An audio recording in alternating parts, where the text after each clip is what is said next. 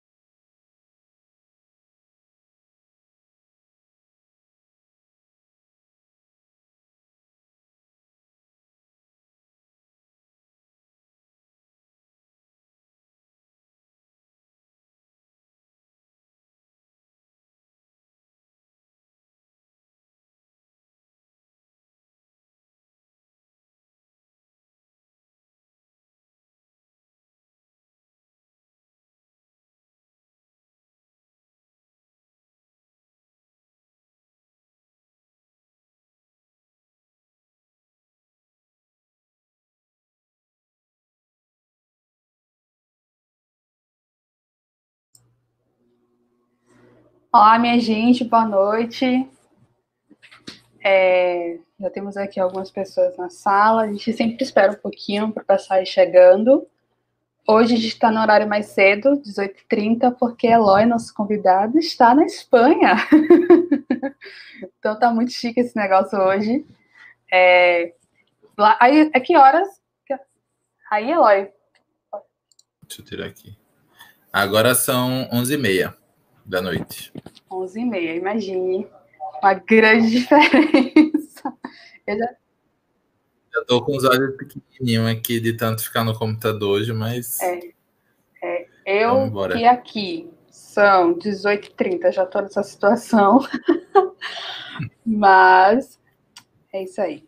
Agradeço imensamente né, essa, esse esforço, porque é um esforço mesmo de estar aqui. Não, é sempre disponível para falar. Eu gosto muito de, de, principalmente de conversar com quem está pensando em seguir carreira acadêmica ou quem está em dúvida e tal, porque é uma coisa que é tão natural para mim e eu acho que até essa participação, esse tipo de esforço para mim também é naturalizado, assim, sabe? Não, não é grande, não é muita coisa assim para mim. Ah, que bom. É, eu tenho percebido isso. Quem está na área acadêmica gosta muito de falar sobre isso. E tem sido uma, ótimo ouvir. A gente aqui já conversou com uma doutoranda da UFBA, que é a Lorena, com um mestrando também da UFBA, que é Rafa, marido de Lorena. E eles falaram também, é sempre bom porque a gente acaba desmistificando algumas coisas, algumas situações né, algumas, alguns mitos que existem aí e ronda a, a vida acadêmica. Então vamos só esperar mais um pouquinho, não saiam daí que já já a gente começa e vão preparando as perguntas, tanto sobre doutorado em geral, como também doutorado de sanduíche, que é o tema principal do nosso bate-papo hoje. Minha mãe já está batendo ponto, que eu já vi. Ah, eu pensei que ela não ia ver, conseguir ver. Eu acho que ela não vai conseguir ver tudo. Ah, entendi. E já, já temos aqui Fernanda de São Gonçalo do Rio de Janeiro, meu amigo Alisson Vital, beijos, que é colega do mestrado, e a, agora está em Feira de Santana, mas faz mestrado comigo em Alagoinhas. É, e Normélia, que é sua mãe, né? Oi, é, tia. Mãe. Oi, tia. Devia ter falado com ela antes para poder voltar o sotaque, que não, eu falo com ela 10 minutos já volta tudo. Mas seu sotaque ainda está presente, viu, mocinho? Não venha, não. Mas não tá tanto. Eu chego em Porto Alegre ele já muda de novo. Toda vez. Essas, ah. esses processos diaspóricos, assim. Quando eu volto para Aracaju, o, o, meu, o, meu, o meu sotaque já não é mais de Aracaju só, né? Ele já fica todo, todo misturado é sempre. Eu acho o sotaque de, de Aracaju muito, é, muito peculiar, porque toda vez que eu converso com o Anne, com o Maurício e com você, é uma vibe totalmente diferente da galera daqui de Salvador, de Marisa, por exemplo, também. Marisa não é de Aracaju, mas. É, ela é de Recife. O sotaque é. dela, ela não perdeu o sotaque de Recife. É. Então, mas a cena tá aí. Pelo menos eu consigo identificar alguma coisa, porque me recorda é. muito o, o, som da voz de Maurício, Sim. Dani. Normélia tá aqui. Normélia. Tia Normélia está aqui dizendo que é fã desse rapaz. Pode chamar de Norma, que ela prefere. Norma A, pronto. Mãe, né? Mãe é a fã número um. Ainda bem. Que minha orientadora também deve estar de olho. Eu não sei se ela vai acompanhar, sim, mas ela disse que já tinha aberto o link e tudo. Ah, que massa. Importante. É, e ela, eu acho que ela também é uma pessoa fundamental, assim, até nesse processo de. Porque, como minha mãe bem sabe, o quanto eu, eu, eu sofri para poder falar em público, né? Sempre tive muita dificuldade. Eu escolhi jornalismo justamente porque eu gostava de escrever então eu não gosto, nunca gostei de falar, odiava as disciplinas de TV, de rádio, qualquer coisa que eu tivesse que falar. E acho que a Adriana, que é a minha orientadora atual, ela teve um papel fundamental, ainda tem, né, na verdade, né? Que a gente tem um trabalho muito forte de divulgação científica. Então acho que essa essa esse carro-chefe do nosso grupo de pesquisa acho que foi fundamental também para para esse outro lado, né, do pesquisador, que não é só quem escreve, não é só quem fica no gabinete, é também quem divulga a pesquisa. Então, Sim. acho que esse outro lado também é importante. Adriana Adriana Amaral? Aham. Uhum. Que massa! Não sabia que ela era sua orientadora, é. não. A própria. Acompanho no, acompanhava muito no Twitter, né? Mas hoje fico só de olho no Instagram mesmo, que eu saí do Twitter, e eu gosto muito dela. Não conheço pessoalmente, mas no posicionamento que ela tem na internet e tudo mais. Sim. Que massa. Que bom. Ah, gente, eu conheci ela pelo, pelo Twitter. ela virou minha orientadora por causa do Twitter. Eu ainda digo que o Twitter é a melhor rede social, gente. É. Eu saí, mas ainda é a melhor rede social, entendeu? Anne tá aqui reivindicando, ó. Ei, eu sou da Bahia. A Baiana da Ferense, né? Foi. Não é só da Bahia, é de Feira de Santana. Aí é outro nível. Outro nível. E detalhe, Anne também já rodou, né? Já tá aí, já tem é. vários sotaques. Não, não reconheço o sotaque de Feriane. Reconheço muito mais o sotaque de Aracaju. Então, Anne, eu sei, amiga, você é da Bahia, você é de feira, tá diferenciada, mas o sotaque é de Aracaju, viu?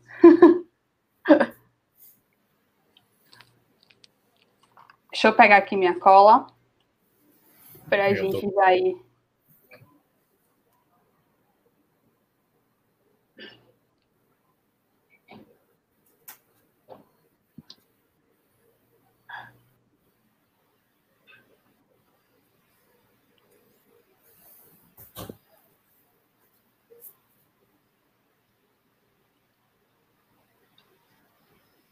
Acho que a gente já pode ir conversando, que vai chegando, vai se enturmando. É, o conteúdo fica gravado, tanto aqui no YouTube, quanto futuramente eu também disponibilizo o áudio no, no Spotify e em outras plataformas de podcast. Então, quem não quiser ver o vídeo, pode ouvir somente o áudio que vai estar lá. Mas a gente já vai começar aqui nosso papo. Então, gente, boa noite, bem-vindos é, ao JG de número 4. Esse é um quadro de bate-papo. Como bem disse a Eloy no Facebook, eu entrei no Facebook por acaso e vi sua publicação. É um papo de comadres. É, é um papo de comadres, é um negócio bem assim, tranquilão. A gente é principalmente para compartilhar experiências de vida. É, eu acho que quando a gente escuta o outro, conhece a trajetória do outro, a gente se inspira para fazer mudanças nas nossas vidas a gente começa a olhar diferente para determinada área, determinado assunto, e quem sabe, né, aqui especificamente falando de doutorado, doutorado sanduíche, quem sabe se arriscar futuramente a fazer um doutorado sanduíche, né? Apesar de estarmos em um contexto complicado, sim, estamos, estamos. Mas, e não vamos sair tão cedo. É, não vamos sair tão cedo, mas vamos, vamos ouvir a experiência de Eloy, que inclusive está passando agora por esse momento, né? Eu tenho certeza que ele foi cheio de expectativas e aí teve que se adaptar. Ele vai contar para a gente toda essa história. Eloy, eu conheci Eloy por conta do trabalho com a internet, com o digital. Não sei dizer em que ano, prefiro até não lembrar, né, Eloy? Deixa quieto. Por uns 10 anos, pelo menos. É, deixa quieto, mas acho que é por aí mesmo, uns 10 anos. Tá passando muito rápido, meu Deus.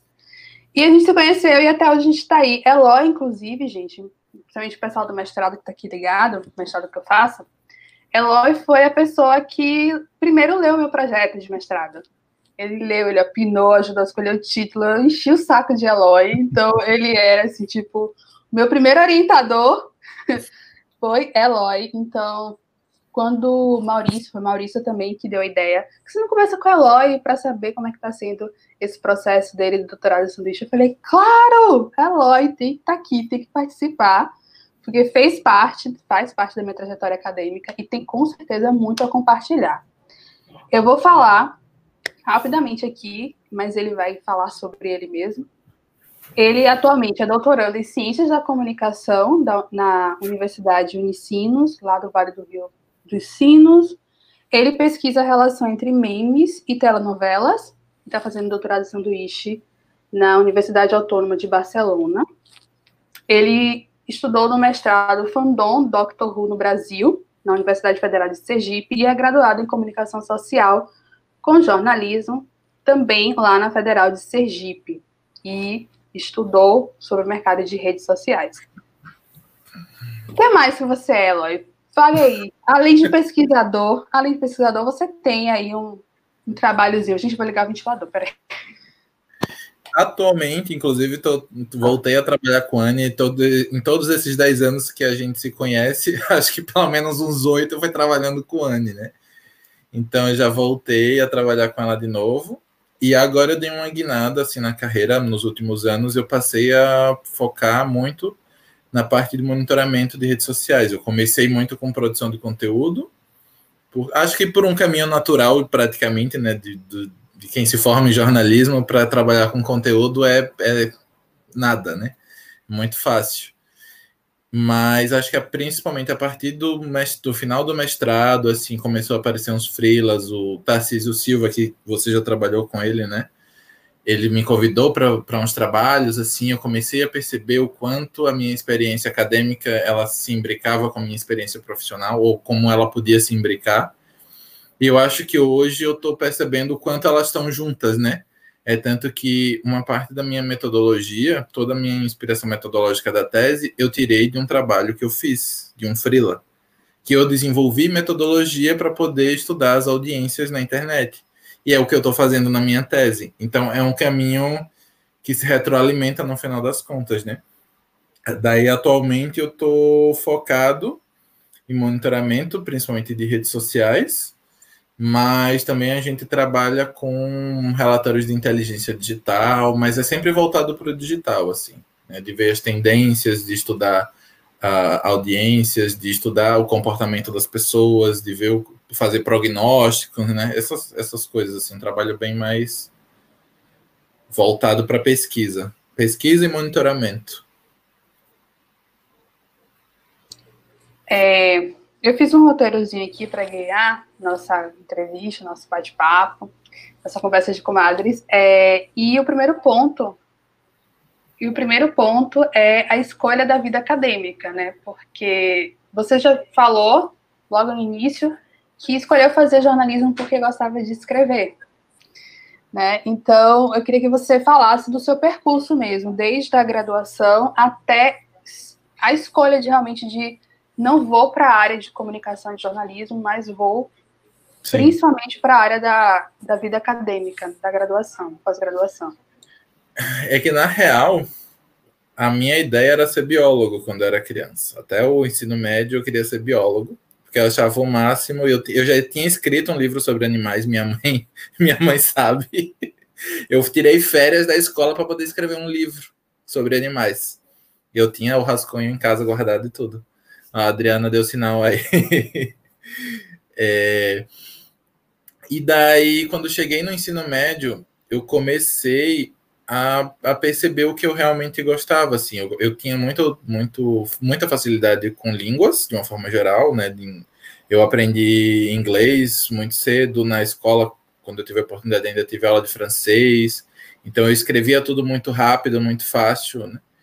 E não era um esforço para mim escrever, nunca foi. Para mim era difícil fazer conta, era difícil aprender algumas coisas, mas trabalhar com, com línguas, com, com escrevendo, nunca foi um, algo ruim.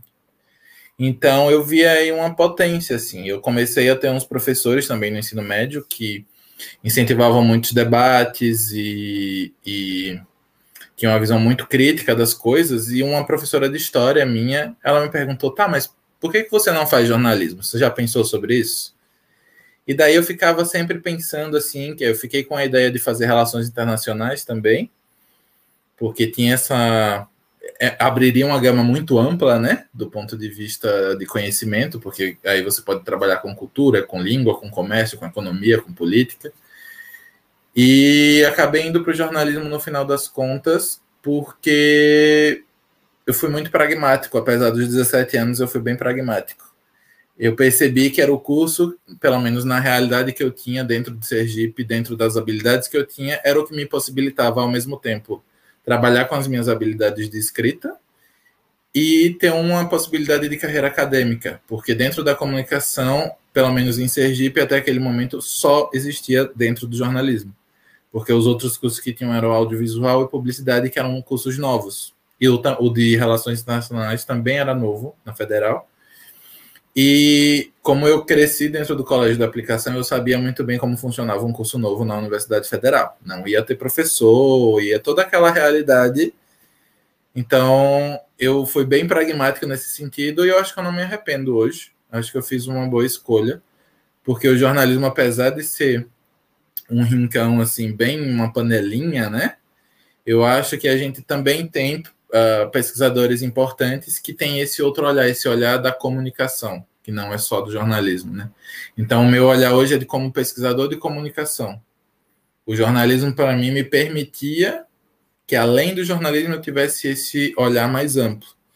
E aí, eu fui tecendo essas, construindo essa minha trajetória nesse sentido. De tra... Meu foco sempre foi trabalhar com comunicação, nunca com o jornalismo estritamente, né? E isso parecia que seria um entrave assim para trabalhar no mercado e tal. Mas eu acabei, por exemplo, trabalhando com publicidade no começo. Desde o começo, tanto que eu já tive colegas na publicidade, peguei umas disciplinas junto com eles, e tinha gente que achava que eu era publicitário. E eu trabalhava, meu diploma era de jornalismo, nunca tive DRT, sempre trabalhei em agência. Eu saí da agência e fui trabalhar e fui, fui trabalhar em pesquisa com audiovisual. Então, acho que o jornalismo ele permitia esse trânsito, né? O tempo inteiro. Eu acho que isso foi muito importante para mim.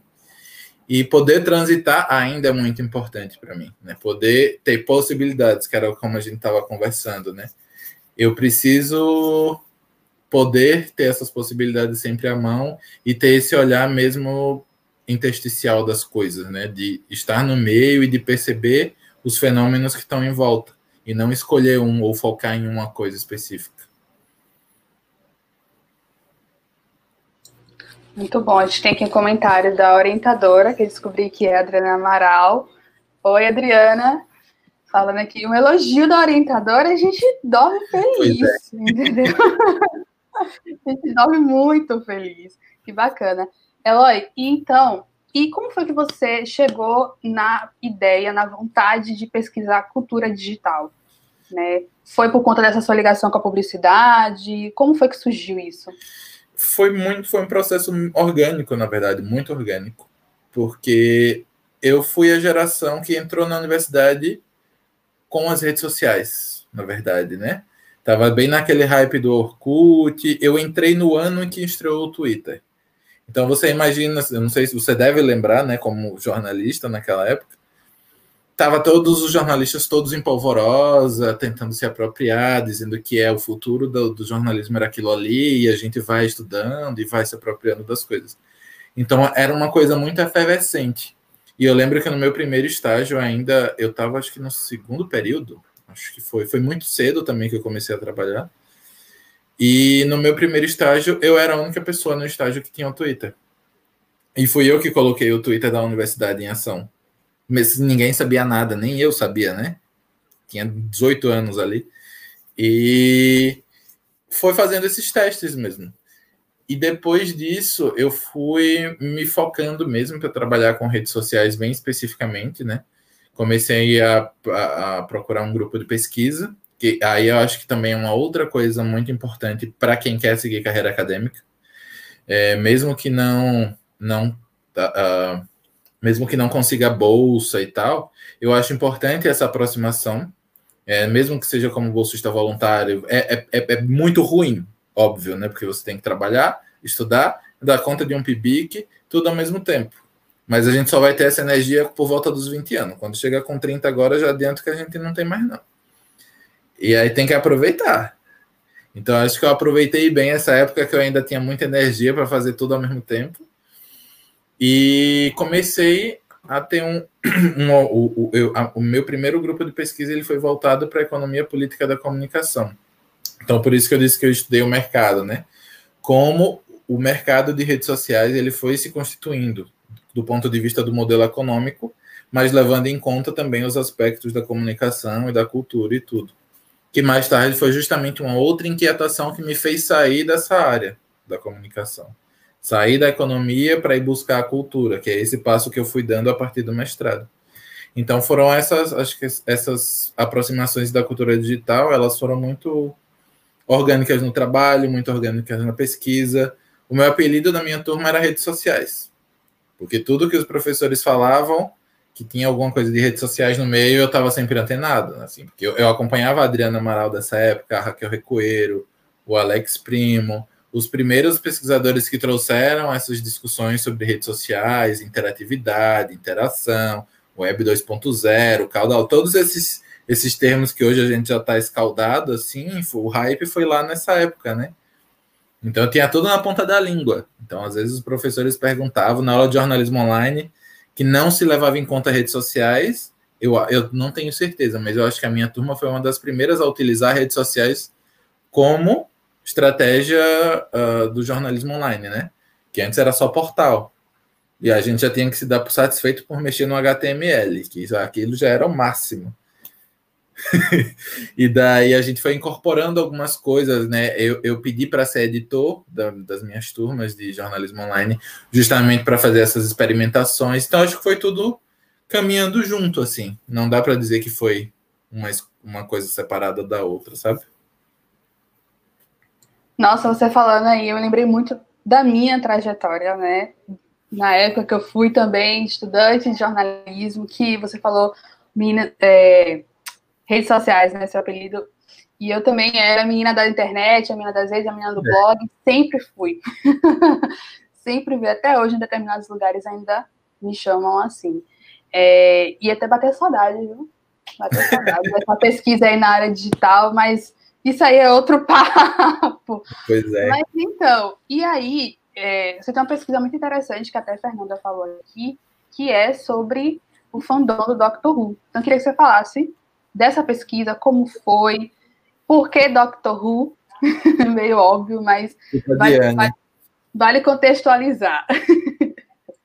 Então, como eu tinha comentado, eu fiquei com muitas inquietações ainda no meu PIBIC, né, no, no programa de iniciação científica, que justamente com aquela aproximação que eu fiz para a economia política da comunicação, eu estudei o mercado de redes sociais, como, como funcionava esse modelo de negócio, e isso para mim não era mais suficiente. Né? Eu tive uma experiência muito rica, foi o que me, me, me moldou bastante, assim, como pesquisador. Mas eu comecei a ter umas inquietações porque eu comecei a ver justamente a movimentação dos fandoms. Porque os fandoms são, a, geralmente, são a primeira esfera da sociedade que se apropriam das novas ferramentas. É uma característica né, de, de quase todos os fandoms. É, é, é. Então, eles estavam presentes lá no começo quando a internet começa, quando começam as comunidades no Orkut, as hashtags, uh, os trending topics, todas essas apropriações, os fenders estão lá.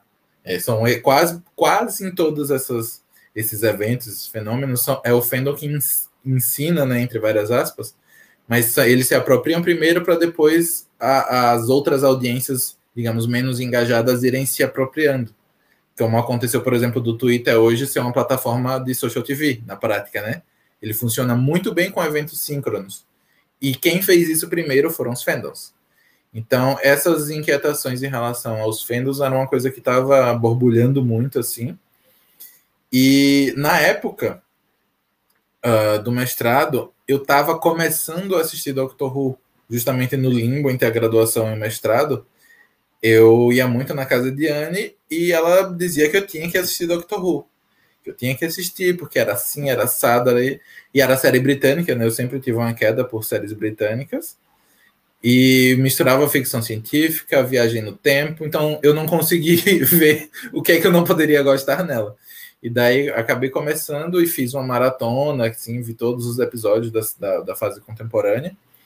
E comecei a me engajar com o fandom né, a ver os grupos no Orkut, no Orkut eu não sei se tinha na época, mas principalmente acho que no Twitter eu acompanhava, acompanhava os blogs, os fóruns, e para mim foi como eu me aproximei desse assunto, né, dos fandoms.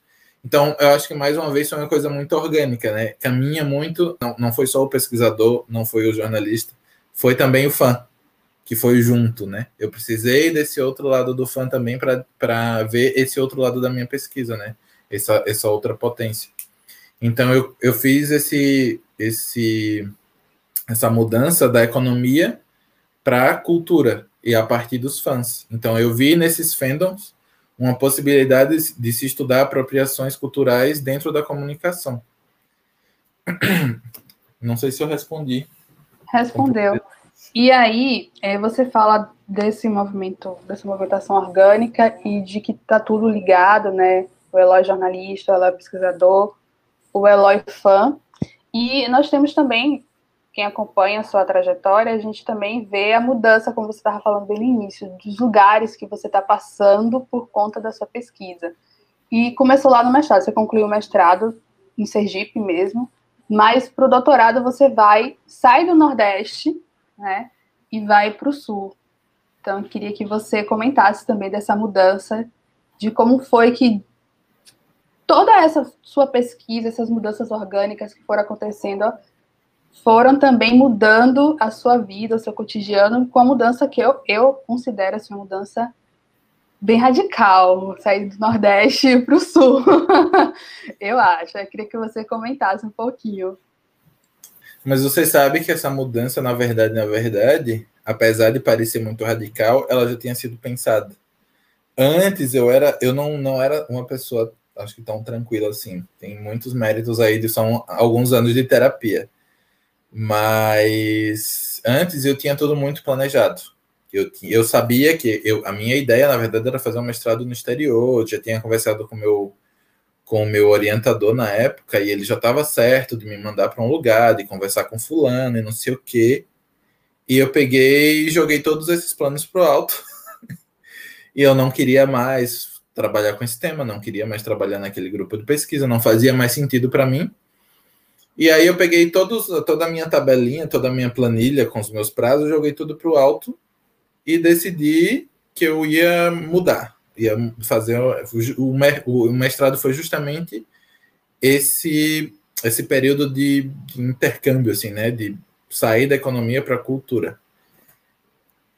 Ah, é, a Anne está perguntando justamente essas coisas. Sempre falam para não estudar as coisas que você ama, né? Rolou isso com Doctor Who. O, então, esse, esse debate, inclusive, foi uma escolha epistemológica, né?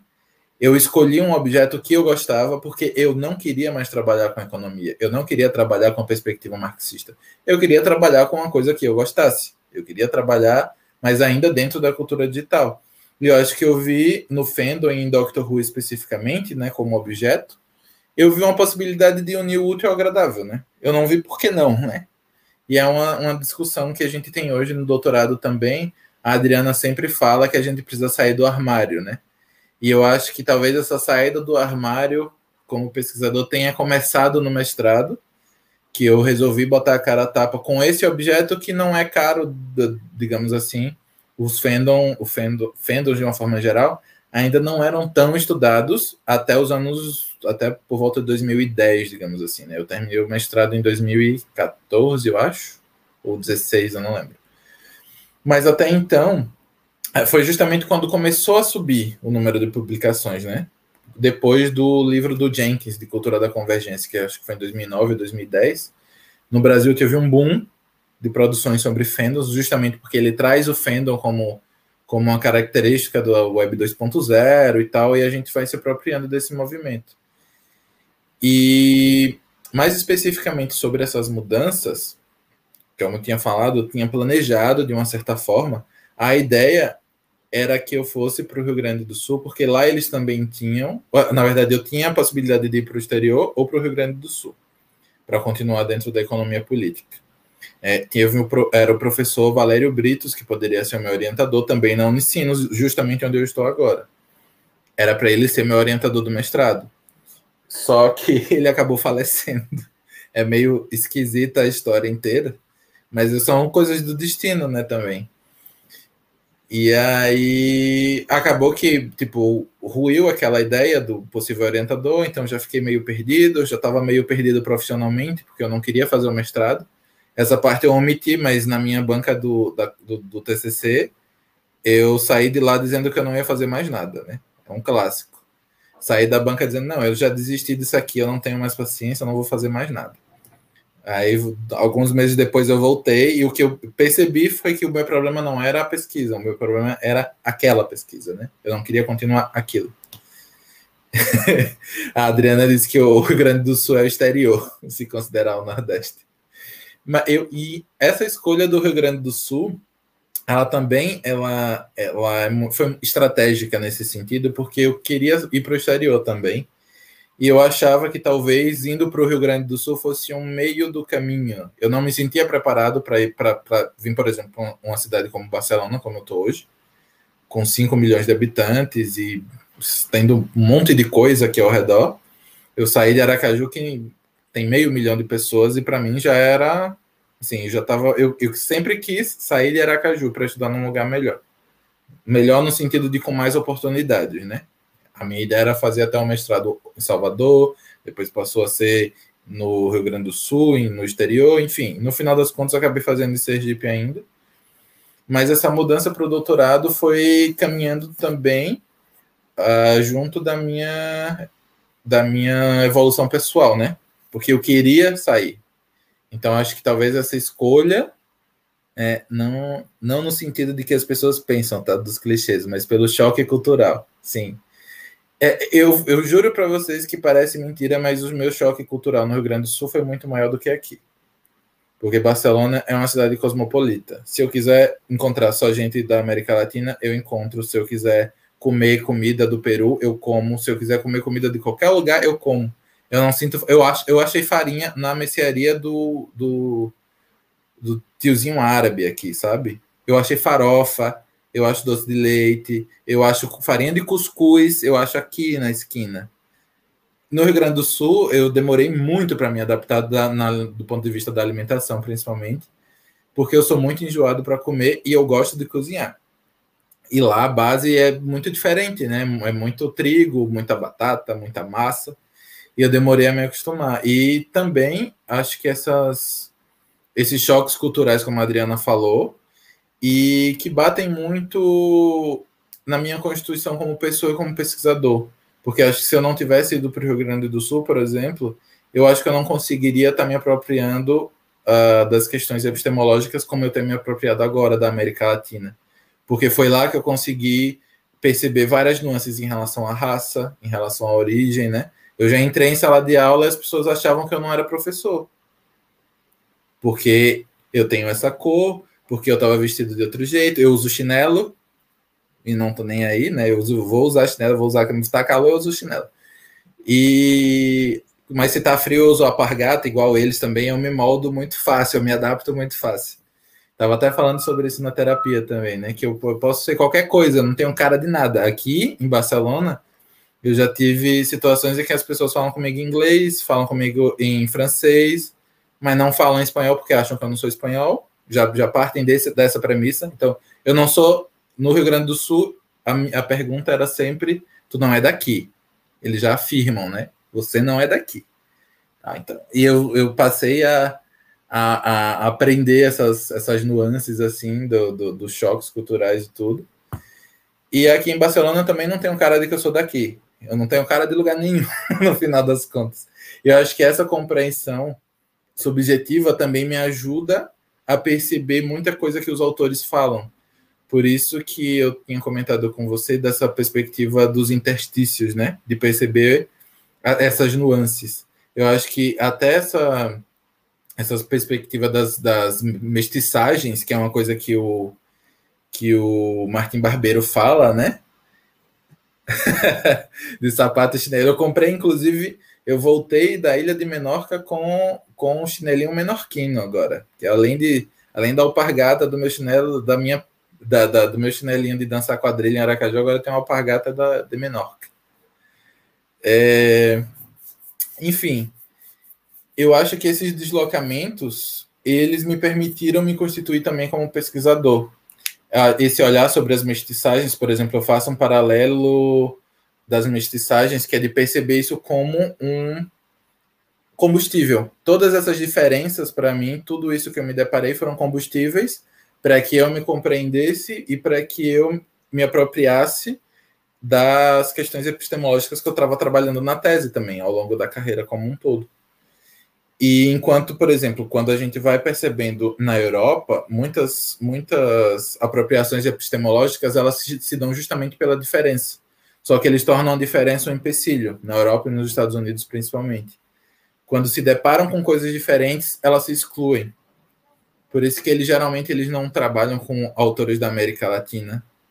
E, ou você tem que escolher entre a perspectiva francesa e a americana. Eles não, não, se, não se batem, não se misturam. E a América Latina é essa mistura. Então eu acho que essa mistura, essas diferenças, elas me constituem e me constituem para que eu possa me reapropriar e me refundar enquanto pesquisador. Eu estou o tempo inteiro eu estou me reconstituindo enquanto sujeito e enquanto pesquisador. E eu acho que essa, inclusive, esse período do sanduíche, acho que já adiantando talvez alguma pergunta que você já vai, já iria fazer, acho que essa, a, a, essa experiência do sanduíche ficou muito claro para mim, né? O sanduíche, para quem não está familiarizado com, com o termo, é que é, é engraçado até, mas é quando você vai fazer, digamos, um semestre fora, como uma espécie de intercâmbio, né? E daí eu vim cursar um semestre aqui, cheguei junto do coronavírus, e no final eu cursei confinamento. Né? Eu fiquei preso em casa três meses. Agora sim a gente está podendo sair desde o final de junho, mais ou menos, justamente quando começa o verão aqui. E eu comecei a perceber, estava conversando sobre isso na terapia essa semana, do quanto essa viagem foi importante, apesar de não ter sido em nenhum momento nada como eu planejei. Eu não sei nem onde fica a Universidade de Direito até hoje. Eu tenho ideia, eu sei como chegar lá, mas eu não pude ainda. Conversei com a orientadora daqui, né, com a supervisora, que a gente chama, é, que é ela que me recebeu aqui. Conversei com ela tem uns 15 dias, ou menos, um pouco. Eu perguntei para ela, tá, eu não posso nem conhecer a biblioteca. Ela disse, não, você não vai conseguir acessar nada enquanto você está aqui. O melhor que você pode fazer é a gente manter essas reuniões e você aproveitar ao máximo a cidade enquanto você puder, vá nos museus e o que tiver disponível você vai. Mas a universidade acho que não vai ser, como você não pesquisa sobre o vírus, né? É a única coisa que está sendo permitida de acesso à universidade, são pesquisas da saúde. E daí eu não, não fui para a universidade, mas ao mesmo tempo, é, essas reuniões com, a, com essa supervisora, elas foram fundamentais para o amadurecimento. Esse período distante do Brasil também foi fundamental para amadurecer algumas questões da tese. Né? Conversei com a Adriana também essa semana, semana passada, antes de viajar. Eu conversei muito com ela sobre o que significou essa viagem, né? Uh, e estava conversando com você um pouco antes da gente com, começar aqui sobre essa desobediência epistêmica, né? Eu precisei vir para cá, me deslocar geograficamente para perceber, tá, o, o, movimento que eu faço é de desobediência epistêmica. Porque a, a supervisora aqui, ela tem me tensionado de um modo e eu tenho do outro modo, eu tenho reconhecido o quanto a minha pesquisa é potente. Eu precisei me deparar com esse olhar uh, do europeu, né, sobre a minha pesquisa, para dizer, tá, mas eu não quero fazer isso mesmo. É, eu quero trabalhar com a perspectiva da América Latina, porque ela vai responder ao que eu quero, e não uh, focar no objeto. Eu não quero trabalhar só com os memes, assim, eu não quero falar só dos memes de telenovelas especificamente. Eu quero falar o que eles representam hoje. Por que, que eu escolhi estudar os memes é muito mais importante para mim do que começar a escrever por que, que os memes são assim assados. Isso para mim não, não é uma parte do meu trabalho, né? Mas o, o, meu, a minha pesquisa principal é compreender qual é o papel desses memes na cultura contemporânea e tentar tensionar a, alguns aspectos da, da teoria, como por exemplo a teoria das mediações do Martin Barbeiro, que é uma coisa que eu pretendo trabalhar, e a perspectiva da, das cartografias também, que é uma coisa que eu estou me reapropriando, né? Eu já tentei usar antes e não consegui já tentei usar no mestrado algumas coisas e os, os, professores disseram: olha, você não vai conseguir agora, é melhor você se dedicar no doutorado. Mergulhe de cabeça que você consegue, porque você vai ter quatro anos e você vai conseguir chegar lá. No mestrado você não vai conseguir. E aí eu achei curioso que eu cheguei, tipo, esse é meu último ano na prática do doutorado, né? E no último ano, a pessoa me diz: não, não use isso aqui. Ela me disse, né? Não use as mediações porque você vai ficar, vai se complicar e tal. Tá, mas eu fiquei esses quatro anos martelando a minha cabeça, né? Antes desses quatro já vinham outros que eu tentei utilizar e tal, e não consegui. E daí para chegar agora, nos 45 do segundo tempo, e retirar, parece que eu estou me tirando da tese, parece que a tese não vai ser minha mais. E eu fiquei com essa coisa remoendo, assim, né? Fui conversar com a Adriana, fui conversar com a minha terapeuta e tô, tô botando as coisas nos lugares ainda. Mas eu, eu acho que, essa, em resumo, acho que essa viagem foi fundamental para eu compreender onde eu estou na minha tese. Né? Esse deslocamento geográfico. Inclusive, eu acho que para pessoas racializadas, esse movimento também é muito mais forte, por causa das questões diaspóricas, né? É, eu, como eu tinha comentado, eu, eu muitas coisas da, da, muitas subjetividades que eu, que eu vim construindo e de como eu construí a minha pesquisa também, elas só foram feitas em movimentos diaspóricos. Eu não conseguiria fazer, talvez, se eu tivesse continuado em Aracaju, naquele lugar, sem ter sido tensionado, sem talvez ter enfrentado o racismo como eu enfrentei no Rio Grande do Sul, sem ter enfrentado algumas questões de preconceito de origem, de língua, e de tantas outras coisas que atravessam dentro do, do, Brasil como um todo, né? Porque eu, apesar de ter estudado no Rio Grande do Sul e estar tá morando lá, eu viajei por outros lugares também, percebi outras nuances, né? São Paulo, Rio de Janeiro, para, já morei na Paraíba também para trabalhar, que não foi só da tese. Então a gente tem, acho que essas, esses, todos esses movimentos foram constituindo uma parte do sujeito e do pesquisador ao mesmo tempo. Verdade. Eloy sugiro aqui algumas questões. Gente, quem tem pergunta, manda tá no chat. Pode comentar que a gente vai lendo, vai trazendo aqui a questão para Eloy. Eloy, você falou muito, mas é, eu queria retomar um pouco dessa questão dessas diferenças, né? Que foram reconhecidas com, por você e que foram se tornaram potências, né? Para o Eloy enquanto sujeito, enquanto pesquisador e tudo mais. E aí eu queria que você falou, inclusive, que isso mudou o seu referencial teórico também. Então, eu queria que você comentasse se houve é, resistência dentro da, da parte da academia, dos professores, né, dos colegas, dessa mudança de referencial teórico. Se você se, manteve, você se manteve firme, mas se você teve muito que brigar para realmente usar o seu referencial teórico, usar o seu olhar, usar toda essa, essa experiência, essas diferenças que você está falando. Porque isso vai muito com, com aquilo que você falou, que a Adriana né, incentiva vocês, da saída do armário. Que eu Sim. vejo hoje que é, a gente encontra, sim, professores do perfil da Adriana que dizem: saia do armário, a pesquisa é sua, faça da maneira como você achar que deve, é sua pesquisa, é sua vida. Mas tem, ainda tem muitos professores que não têm essa postura e que muitas vezes levam o, o, orientando a pesquisar algo que eles já estão acostumados a pesquisar. É o mais comum.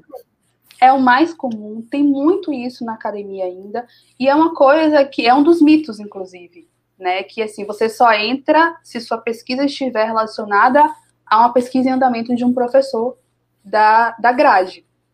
Então, eu queria que você comentasse se foi difícil, ou se você teve realmente. Difícil foi, mas eu queria que você comentasse um pouco mais de como foi essa briga para botar, fazer seu referencial teórico, usar o que você queria. Anne falou aqui da questão de pesquisar o que você ama, que eu acho que quem está aqui tem, temos muitos pesquisadores aqui, pelo que eu estou vendo, mas também tem outras pessoas que estão começando, assim como eu, né, a vida acadêmica. Então, você que já tem uma experiência, fale mais, fale mais, que a gente está gostando de te ouvir. Eu nunca falei tanto assim tanto tempo, mas vamos lá. É, eu acho que não foi uma dificuldade tão grande no final das contas, porque eu já tinha percebido o que eu queria. E a partir do momento que eu percebo que eu quero, eu vou, eu vou, eu vou embora. É, eu sou meio cabeçadora nesse sentido, assim, muito, muito persistente. Às vezes eu demoro bastante para entender. Mas a hora que eu entendo, vou embora. E a Unicinos, de certa forma, eu acho que foi bastante acolhedora, né? Eu não enfrentei resistência nesse sentido. Mas até chegar na Unicinos, por exemplo, eu já ouvi. Eu não posso citar os nomes, assim, mas eu já ouvi que numa universidade aqui não tem lugar para você. Eu já tentei o mesmo, a, a, o mesmo projeto que eu enviei para a Unicinos, eu enviei para outra universidade, também não tinha justamente porque eram professores que você só consegue se encaixar se for alinhadinho com essa pesquisa que está em andamento aqui. E eu não era isso que eu queria. E eu acho que a Unicinos deu justamente essa abertura grande a Adriana em si também, ela, ela se adequa muito fácil a qualquer projeto que você leva, desde que ele seja meio, digamos assim, voltado para o digital e meio inusitado, assim, ela adora pegar essas coisas que estão acontecendo, né? Que ninguém sabe direito como trabalha, mas a gente vai dar um jeito e pega uma metodologia aqui, outra ali, junta tudo e pensa em outra coisa. E eu acho que essas experimentações foram muito bem acolhidas e muito incentivadas dentro do PPG. Né? A, a, a Belisa está entrando lá agora, ela mandou mensagem há pouco tempo, né, de quanto tá, de como está sendo frutífera e tal. E, e, é uma, da, uma das coisas importantes, acho que ela é, entrou no doutorado agora também.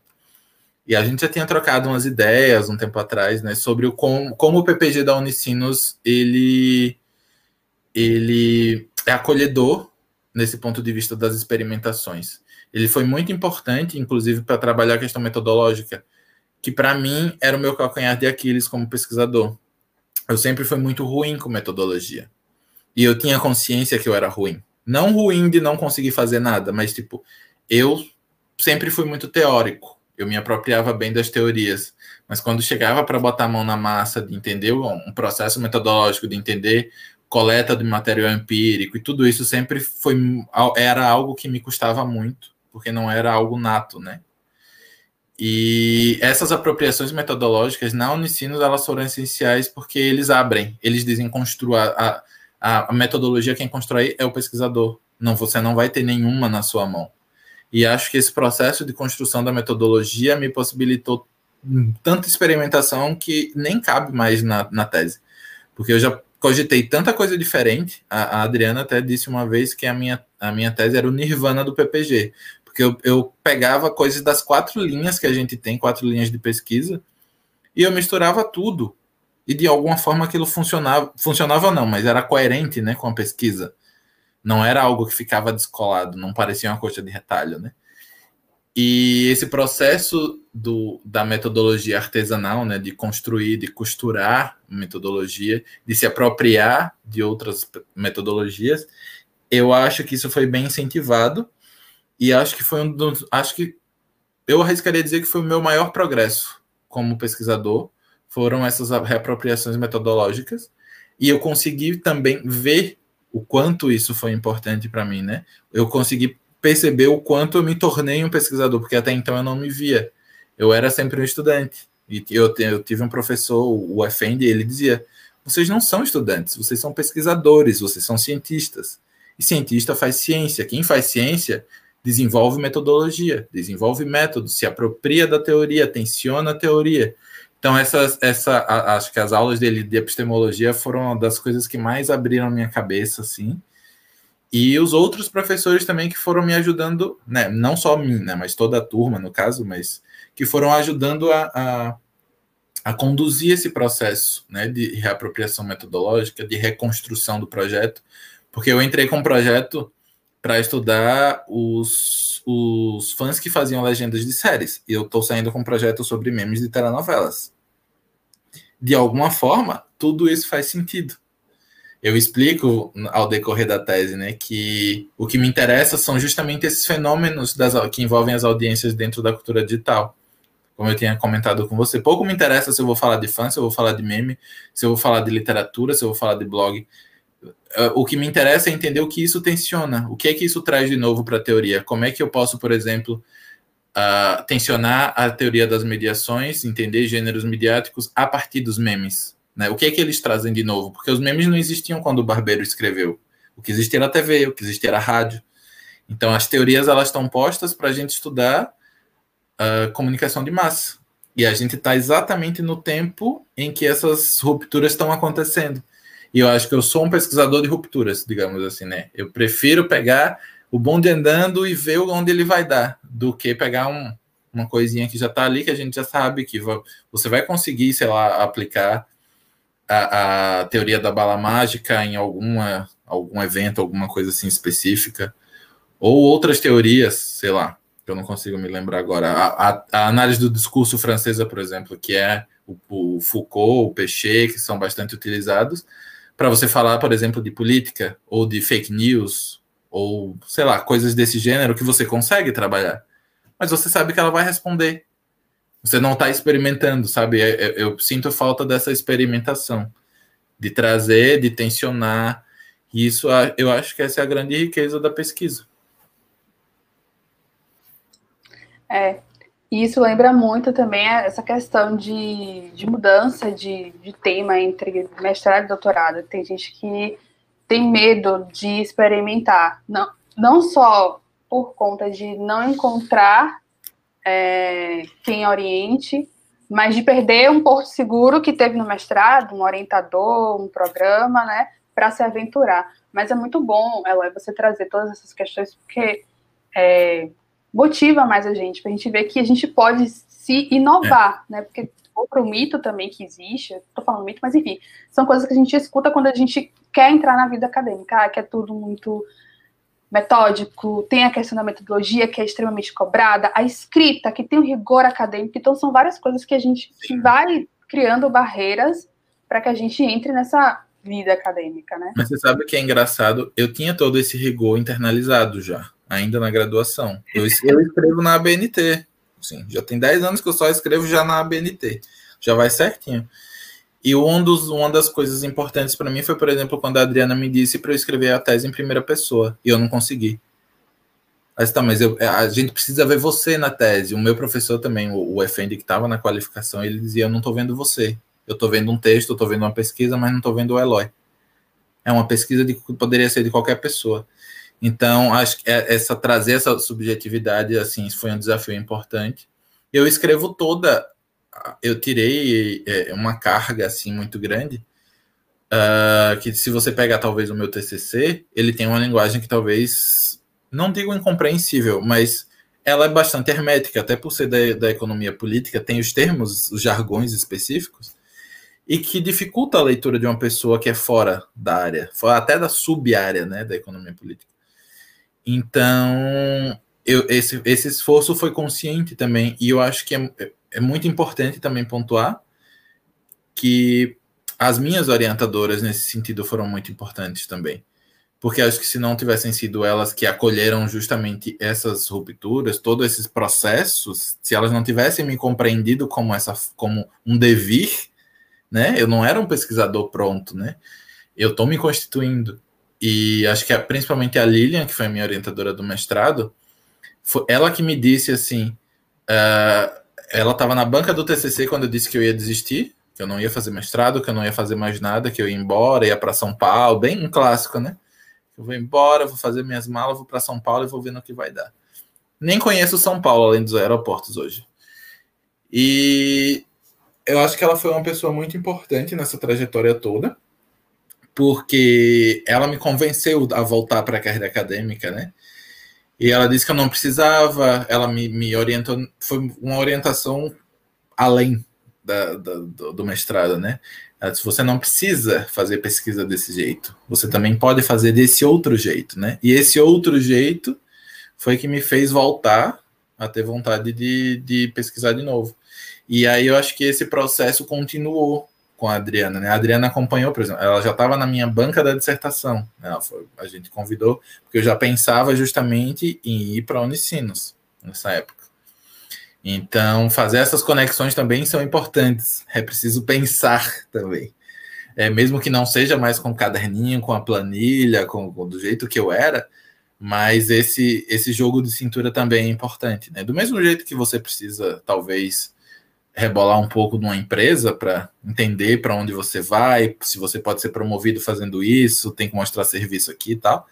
Acho que na carreira acadêmica a gente também precisa desse jogo de cintura para fazer as conexões, né? Porque tudo você precisa, até você se constituir como um pesquisador, assim, digamos, da área mesmo, né? Top de linha, você vai precisar de um orientador, ou no mínimo de um supervisor. Então, essas conexões elas são essenciais para não e não é só para você conseguir, digamos, uma bolsa. É para você se compreender, para você ter alguém com quem você, como eu fiz semana passada com a Adriana. Adriana, eu, eu, inquieto com isso aqui, sabe? Ela, ela tá do, do outro lado, ela, ela é orientadora há muito tempo e ela sabe também como funciona ser doutoranda e ser orientador de doutoranda. Então ela já me deu outras perspectivas, né? Eu já saí da reunião bem aliviado, assim, eu achei que eu ia ter que pedir seis meses de prorrogação e estava bem pirado, assim, né? Que eu achei que não ia dar conta e tal. E aí eu fiquei mais calmo, né? E eu acho que eu vou, vou dei uma respirada, assim, eu fiz, tá, colocar as coisas nos eixos. Então eu acho que essas essas essas orientadoras, digamos assim, foram importantes, assim como o meu primeiro orientador também foi importante, né? Mas ele foi talvez mais importante para eu, eu entender que eu não queria fazer daquela, daquele modo, né? Embora ele tenha acolhido a minha inquietação, por exemplo, de estudar redes sociais, que não era dentro da economia, não era uma coisa estudada na economia política, né? Ainda, ele me deu a possibilidade, por exemplo, de, de publicar internacional. Eu não tinha nem 20 anos, eu já estava com publicação internacional no meu currículo.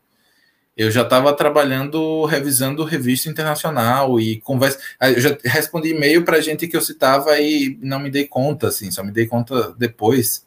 Tá que esse sobrenome é aquele sobrenome, sabe? Então essa, essa, esses, esses orientadores e as orientadoras que eu fui tendo ao longo da vida, eles foram essenciais. Eu acho que se você não tem um bom orientador, você não vai conseguir ser um bom pesquisador, porque você não é um bom pesquisador sozinho. Nunca. Não existe, você não pesquisa sozinho. Você vai pesquisar para o campo, com o campo, né? Na verdade, não é respondendo, mas é dialogando com os outros pesquisadores e a sabedoria de alguém que já fez esse mesmo caminho, eu acho que ela é essencial. É, talvez é uma coisa que a gente só vai percebendo também quando vai trilhando esse processo, né? Vai percebendo. Eu, pelo menos, só fui percebendo que isso foi tão importante na minha trajetória, assim, nos últimos anos, digamos assim.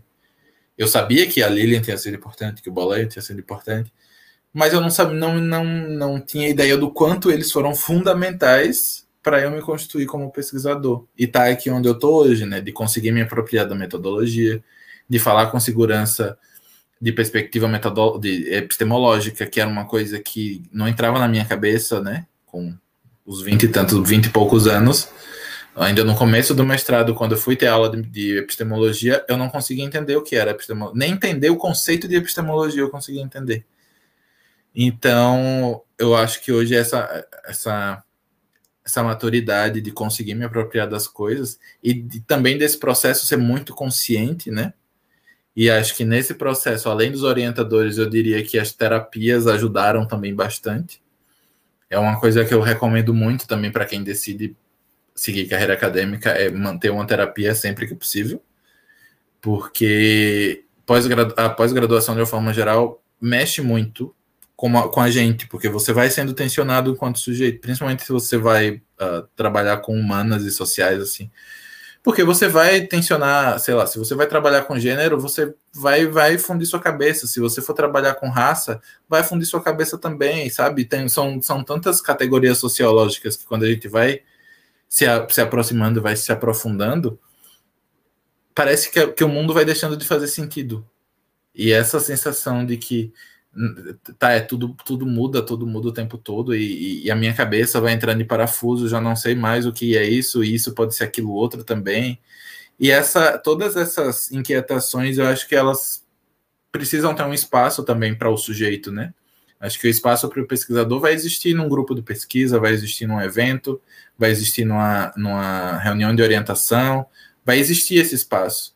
Mas e o sujeito?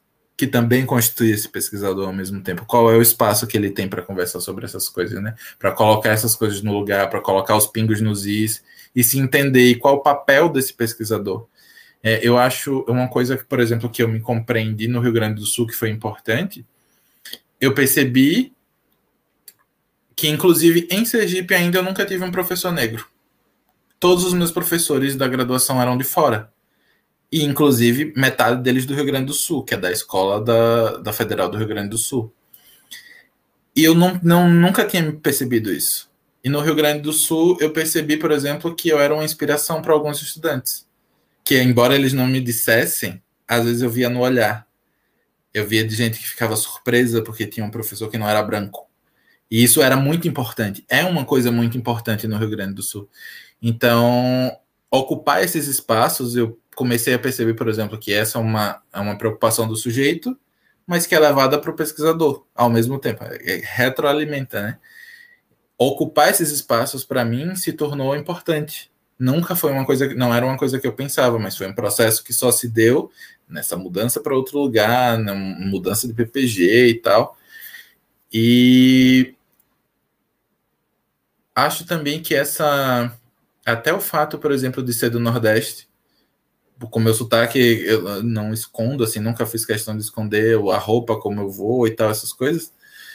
E isso também para mim era importante, né? Porque eu já fui para o Rio Grande do Sul esperando, de alguma forma, que isso poderia acontecer. Eu não sabia, não é, nunca foi nada concreto, que eu não conhecia, né? Mas, como diz minha mãe, eu já fui com sete pedras na mão. Eu já estava esperando para atacar as pedras. Então, só que aí eu precisei me, me, me reapropriar, por exemplo, de algumas coisas relacionadas à raça. Por isso que eu, a, a, a, terapia foi muito importante também no Rio Grande do Sul, né? Fora que teve aí, tem todas as outras questões, por exemplo, que meu, meu pai faleceu justamente quando eu terminei o mestrado. E ele foi a pessoa que mais me incentivou a seguir na carreira acadêmica. Então, até colocar, ressignificar todas essas coisas, né, o papel que ele exerceu ao longo da minha vida e tal. E, talvez se eu não tivesse feito terapia logo depois que ele morreu, ou, ou, ou não tivesse uh, continuado, por exemplo, eu acho que talvez eu também não conseguiria estar aqui. Porque tem algumas coisas. É, é, algum, algumas coisas que vão acontecendo, algumas inquietações que, eu, por exemplo, eu só poderia discutir com ele. E aí eu me pego, às vezes eu me pego assim, tá, e com quem é que eu vou falar isso agora? Sabe? Eu, a minha mãe ainda tá lá e tal, mas para mim ela tem outro papel. O papel, talvez, de um mentor que meu pai tinha era muito forte comigo, né? Foi ele que me ensinou a falar inglês, foi ele que, que pagou o curso de espanhol, então ele me incentivava muito a estudar espanhol. Se eu não tivesse estudado espanhol há 15 anos atrás, eu não estava aqui. Eu tive que fazer uma prova, eu tive que falar bem o espanhol. Então, todas essas, essas construções, assim, eu acho que são importantes e, e, de a gente também entender o que elas significam, né? E poder ressignificar quando for preciso.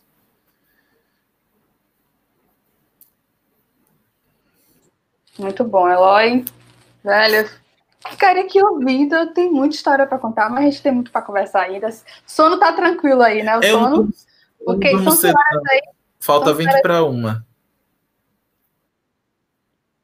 Pois é, gente, tá vendo aí? 20 para 1 lá, tá? E a gente aqui ainda estamos em 7h40.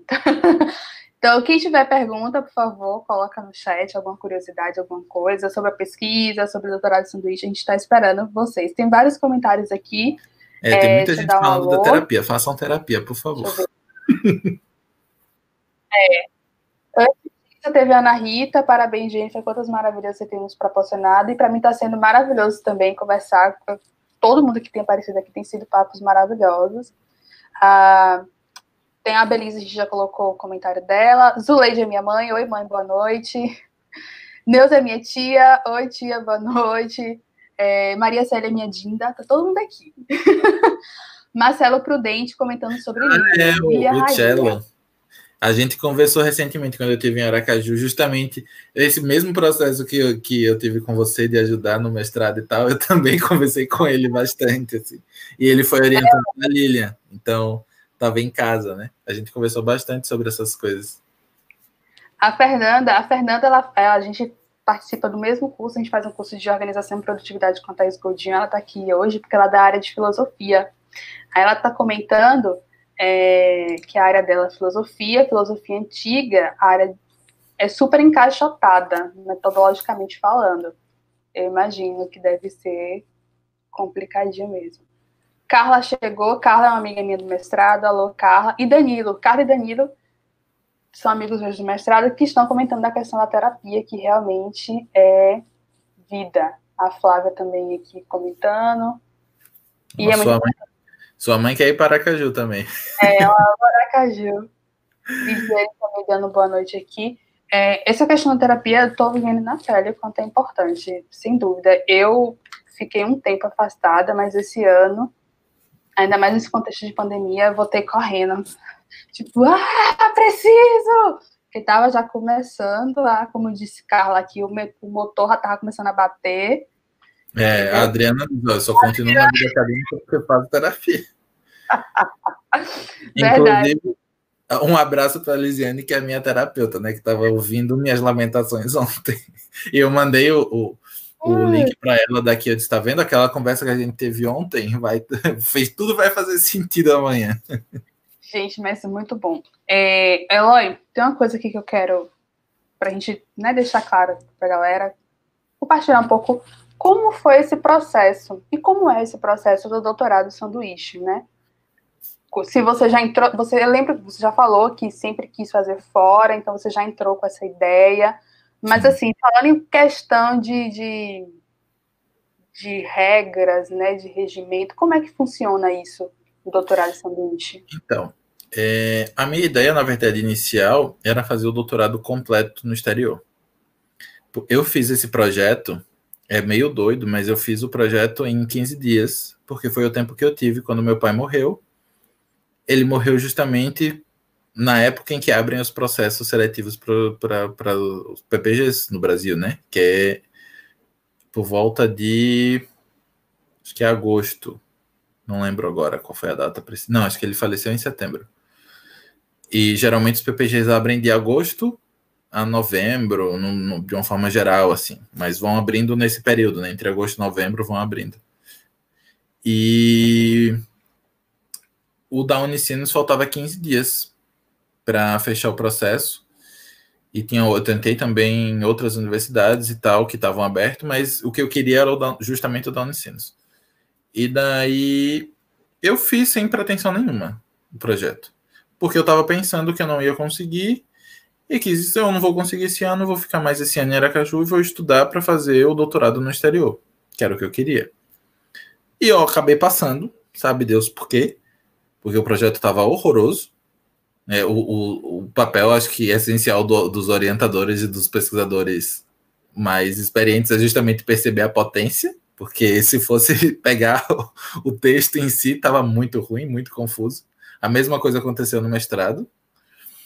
É, a, a, minha orientadora do mestrado, ela disse, realmente, como projeto, assim, tal, não estava muito bom, né? Mas a gente percebe quando existe um pesquisador por trás. O que o importante do projeto era a ideia, né? É onde você queria chegar. O meio do caminho a gente vai acertando depois. Mas, enfim, esse processo, uh, acabei fazendo o, o, o, projeto, passei, e depois eu fui conversando com a Adriana para a gente se alinhar, porque desde o começo eu dizia para ela que eu queria fazer o sanduíche, né? Já tinha a ideia fixa e tal. A gente só precisava ver muito bem. Eu queria ter feito isso, na verdade, no mestrado, mas eu não consegui, porque o governo federal foi cortando, né? Eu tentei fazer na graduação, não consegui, porque foi cortado. Tentei no mestrado, não consegui, porque foi cortado. E daí no doutorado eu agora não vão cortar o do doutorado, né? E daí eu fui tentando e tal, eu não consegui de primeira. E aí é importante também a gente falar dos fracassos, né? E não foi necessariamente porque estava ruim, é porque a concorrência é grande, né? É, é, às vezes são, é um programa para atender a universidade inteira. Eu fiz pelo Print, que é um programa de internacionalização da CAPES, e a verba é toda gerida pela própria universidade. Então, de certa forma, ele é mais simples. Não é como o doutorado pleno, por exemplo, ou como o processo da CNPq, que eu também tentei. Uh, e acabei preferindo seguir por esse da CAPES porque era mais simples e tal. E não passei de primeira porque não tinha verba e tal. E meu projeto não ficou, ficou em segundo lugar da comunicação. E consegui, para vocês terem a, a, a história toda tão, tão, tão, como é que diz? Tão pitoresca, parece mentira. Porque eu só consegui a bolsa no repescagem. Porque a Adriana foi atrás, assim, foi cavar, foi falar com fulana, com ciclano, e teve reunião, e ela saiu com dor de cabeça, e disse, não, eu vou, vou vamos achar esse recurso hoje. E daí foi atrás do recurso, era uma bolsa que não foi destinada para um outro departamento, e que era para fazer outra coisa, e que não fizeram, e aí o dinheiro volta, né, para onde estava. E aí disse, não, tem, tem, tem gente querendo ir, vamos redirecionar essa bolsa aqui. E daí eu fui na repescagem. Por isso que eu vim, eu vim basicamente nos. Na, se não for a última leva, é a penúltima leva, né? Foram três levas assim. É uma colega que saiu, acho que no começo do ano, aí veio outra no meio do ano, passado, no caso, e eu vim no começo desse ano. Então, é, eu vim na terceira leva já. Estavam previsto quatro, mas aí só foram três e tal, e agora não deve vir mais nenhuma, por causa da, da pandemia. Mas foi um, um processo que foi relativamente simples, do ponto de vista de documento e burocracia. Mas uma coisa que eu recomendo para quem quer fazer é ter o, o, exame da proeficiência, pelo menos se for espanhol, ou francês, ou alemão, ou qualquer um que não seja inglês, eles disponibilizam com um preço relativamente mais razoável e vale para sempre, né? O meu do espanhol, por exemplo, eu não preciso refazer a prova. O do inglês, os mais baratos, você tem que refazer todos os a cada dois anos, se não me engano. E é muito custoso, assim, não é barato. E quem não mora em cidade que aplique ainda tem um custo de viagem, né? O Porto Alegre, pelo menos, se aplicam todos, mas eu conheci, tipo, em Aracaju não se aplicam todos. A gente tem que ir para Salvador e fazer a prova em Salvador, então que era, que, que, foi uma das razões pelas quais eu não tinha o meu diploma, por exemplo, do espanhol, porque era caro. Eu não tinha dinheiro para sair de Aracaju para fazer a prova assim, sem, sem estar trabalhando nem nada, né? E aí fiz as, e tive problema porque a prova do espanhol aplicava em Aracaju e no ano que eu estava lá não aplicou e aí eu voltei para Porto Alegre correndo e fiquei na casa de uma amiga hospedado e enfim, mas quem puder se planejar, quem conseguir se planejar, para ter pelo menos essa proficiência da língua, se você já pensa em algum lugar e tal, já ter isso em mente. E a outra coisa que é fundamental é ter um projeto consistente. Porque, uh, por exemplo, eu cheguei na fase da seleção e se eu tivesse, por exemplo, sem ter reformulado o meu projeto, ou com as poucas reformulações uh, desde o começo, eu não teria um projeto consistente com a minha experiência, entende? Porque algumas mudanças que eu fui tendo na minha trajetória, é, foi importante eu colocar no projeto para que o meu projeto fosse selecionado para eu poder conseguir ganhar bolsa. Quando eu fiz a seleção do CNPq, foi justamente o que eles apontaram. Né? Uh, eu recebi uns pareceres muito bons, assim, mesmo tinha um que recomendava que eu não recebesse a bolsa. Mas ele foi muito construtivo né, de dizer, olha, o autor faz esse movimento aqui, isso aqui é importante para demonstrar a, a, apropriação que ele faz da, das teorias e da metodologia X e tal. Só que eu não recomendo que a bolsa vá para ele por causa disso e disso e disso. Mas os outros, em compensação, deram, favor, eh, deram pareceres muito favoráveis, justamente por causa dessas apropriações. Esse potencial de inovação ele é muito valorizado nesses projetos. Então, quando você sai um pouquinho da caixinha, quando tenta fazer essas experimentações, por isso que eu digo que, que a Unicinos foi acolhedora nesse sentido, né? Porque o print ele valorizava muito essa questão da inovação e da ele tinha que ter uma interface com a tecnologia também muito clara e com a educação. E o, o meu ele tem uma interface, por exemplo, com letramento midiático, que é uma coisa que eu quero trabalhar talvez num pós-doutorado, alguma coisa assim mais aprofundada uma coisa que está mais adiante. Eu preciso primeiro defender a tese, depois eu vou pensar nisso. Mas eu já estou pensando aqui em umas coisas em trabalhar com, com deepfakes e letramento midiático. Já, como eu te disse, né? O que me interessa é o que está acontecendo e tem fazer esses tensionamentos. E eu acho que essa ter um projeto que, que seja consistente, coerente e que tenha algum tipo de inovação, nem que seja meramente teórica, assim, uma discussão teórica, mas que você é, consiga mostrar que você vai chegar em outro lugar, né? Que você vai pegar aquilo ali e vai transformar em outra coisa. E isso é muito importante num projeto de pesquisa. E também é muito valorizado no exterior, né? Mesmo para quem uh, não vai tentar o processo só no Brasil, que às vezes consegue bolsa no exterior, né? Isso é muito mais importante ainda, né? Esse potencial. E uma outra coisa importante, principalmente para quem vai tentar no exterior, é trabalhar com a perspectiva do lugar de onde você vem, que isso também é muito valorizado, de uma forma geral, assim. Estou falando de forma bem ampla, né? Mas isso obviamente vai variar de universidade para universidade. Mas, é, por exemplo, trazer a sua experiência enquanto pesquisador brasileiro no seu projeto, né? Que isso é um diferencial. Porque se eles têm 10 pesquisas de gente, se você vai tentar a bolsa, por exemplo, nos Estados Unidos, e tem 10 bolsas de, do, do, pessoal dos Estados Unidos falando a mesma coisa, e a sua tem uma coisinha diferente, é possível que, que esse seja o critério de desempate, por exemplo, né? Mesmo que às vezes não, ter, não tenha o inglês perfeito, mas a ideia vai estar lá. Enfim, eu acho que essas coisas e também ter paciência para se deparar com a burocracia porque os, o, a, o visto, o passaporte, é tudo correria. O meu visto para a Espanha, eu tive que voltar três vezes no consulado e eles pediam um modelo de carta diferente da CAPES. Eu enviei um modelo para a CAPES, enviei um modelo para o consulado e tive que refazer documento, tive que pedir documento para a supervisora. Foi um, um away, assim, para não perder os prazos, né? E planejamento. Não dá para fazer essas coisas sem planejamento. Por mais que, que o destino haja, né? Escreva pelas linhas tortas, mas é preciso ter uma ideia de tipo de como você vai desenvolver a sua tese, o que é que você vai fazer quando você estiver no exterior. Se você eventualmente tiver uma entrevista no processo, você precisa ter isso na ponta da língua. Não é dizer que você vai viajar porque você quer ter uma experiência no outro país. É, é, isso faz parte, mas não é a essência de um projeto para você estudar no exterior. É, de dizer o que isso contribui na sua pesquisa, o que é que vai tensionar. Né?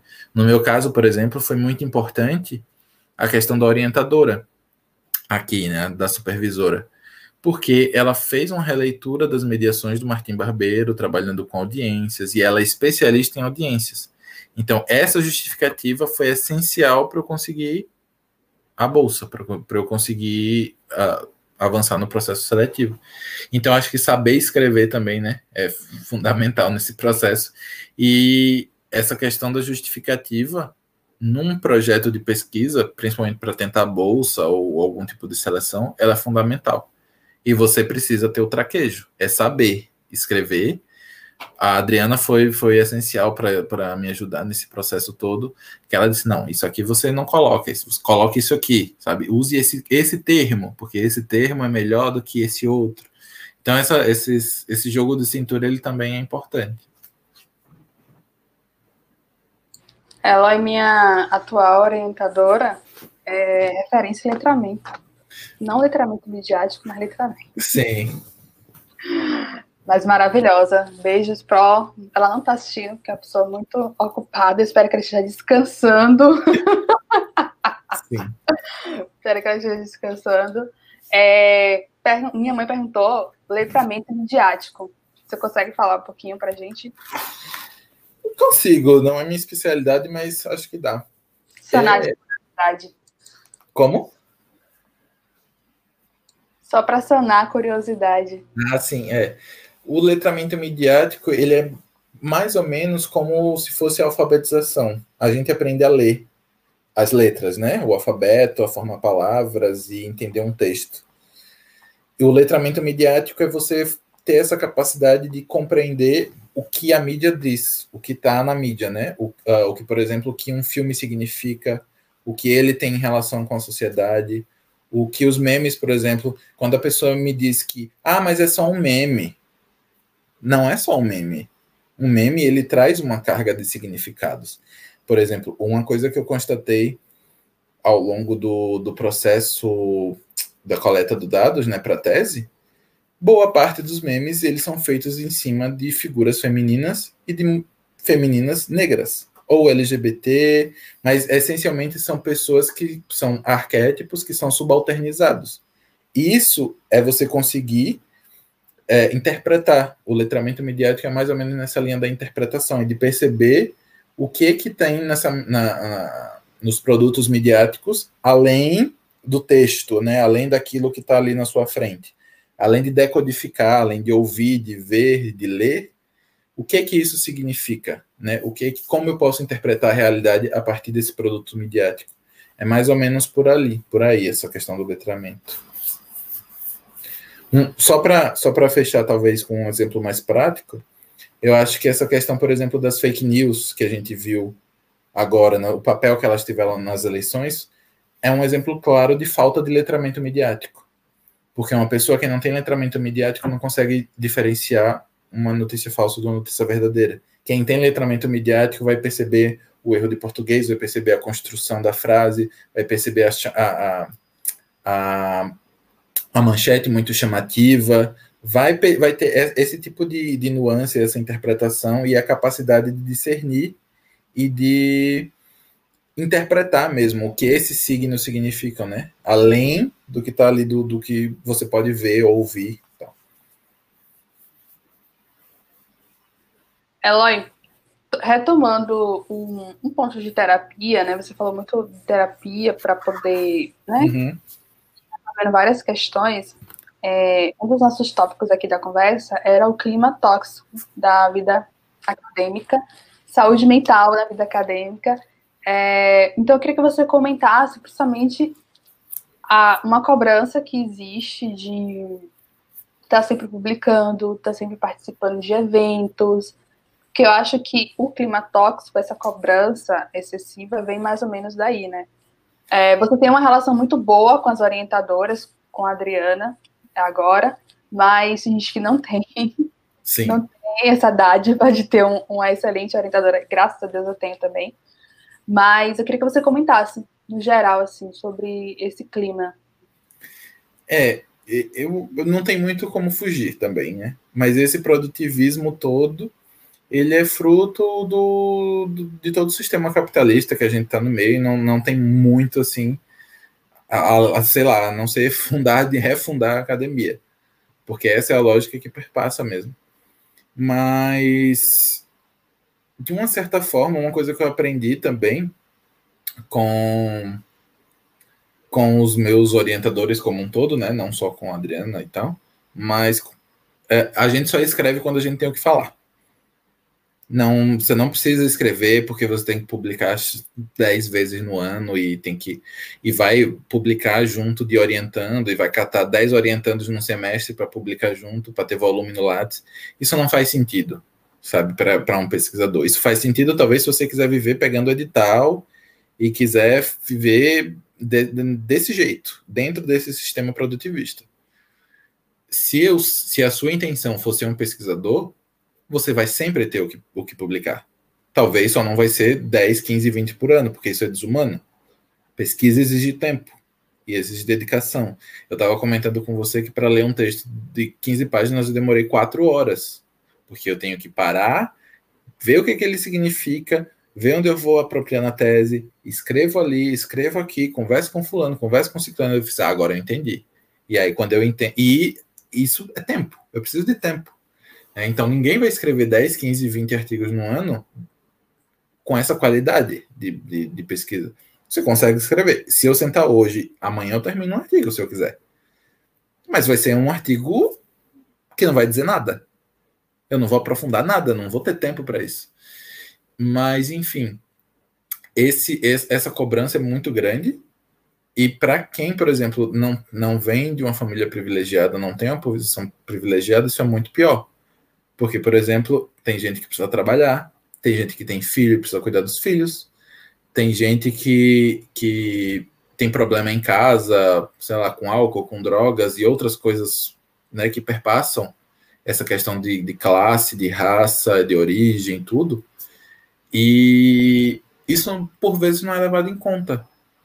É uma, é uma coisa, por exemplo, que eu tenho. Eu tenho. Uh, um, um, problema ainda com as seleções, por exemplo, do, dos PPGs, que é muito difícil dos PPGs terem cotas hoje. A gente conseguiu na graduação, mas os PPGs relutam bastante nisso, porque fala que vai diminuir justamente isso, vai diminuir a produtividade do PPG, porque vão entrar pessoas assim, assim, assado. A mesma discussão que a gente teve na, na para implantar na graduação, e a gente está vendo que não é bem isso. Mas tem PPG, que eu já vi PPG de antropologia defender isso. Assim, eu acho surreal. Mas, enfim. É... E, e essas esse ambiente da academia ele também reflete né, a estrutura que a gente está. E para quem, como eu estava dizendo, para quem não tem todos os privilégios, tanto, ou pelo menos tantos privilégios assim, ainda tem as, as questões mais subjetivas. Tipo, eu, quando fui entrar em sala de aula, que os alunos achavam que eu não era um professor.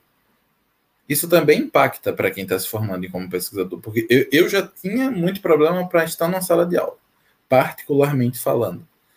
Quando eu entro na sala de aula, ainda sou questionado. Tipo, eu fui mostrar um modelo de, de um, modelo que eu desenvolvi justamente trabalhando com a Anne, com a Ana Paula, a gente desenvolveu um, uma espécie de, gest, de, modelo de gestão de uma agência de produção de conteúdo.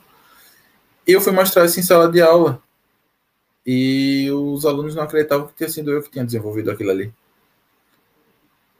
E se fosse talvez um homem branco com sotaque do sul, essa questão talvez não passasse, sabe? E essa a gente tem que levar em consideração essas coisas também. Tem muitas mulheres agora, principalmente no tempo, agora na pandemia, está ficando muito evidente. Quem é que está conseguindo produzir alguma coisa nesse período? As mulheres estão em casa sobrecarregadas, quando não é cuidando do filho, dos filhos, é até cuidando do marido, ou cuidando da casa, ou se desdobrando, é, e tem que dar conta de tripla, quádrupla jornada o tempo inteiro, e os homens conseguem continuar produzindo, porque a nossa estrutura permite que um homem continue produzindo porque ele justamente sobrecarrega uma mulher, em algum sentido. A mãe, a irmã, em algum momento, provavelmente vai ter uma mulher sobrecarregada para que um homem consiga estar produzindo, independentemente do contexto, né? Mas nesse contexto acho que ficou muito evidente essas questões assim. E essa, isso tudo né, vai, vai batendo nesse produtivismo e nessa necessidade que a gente tem que publicar o tempo inteiro e que você fica doido se você não publica. Eu, por exemplo, eu só me dei conta de que eu tinha um bom currículo agora. eu não sabia.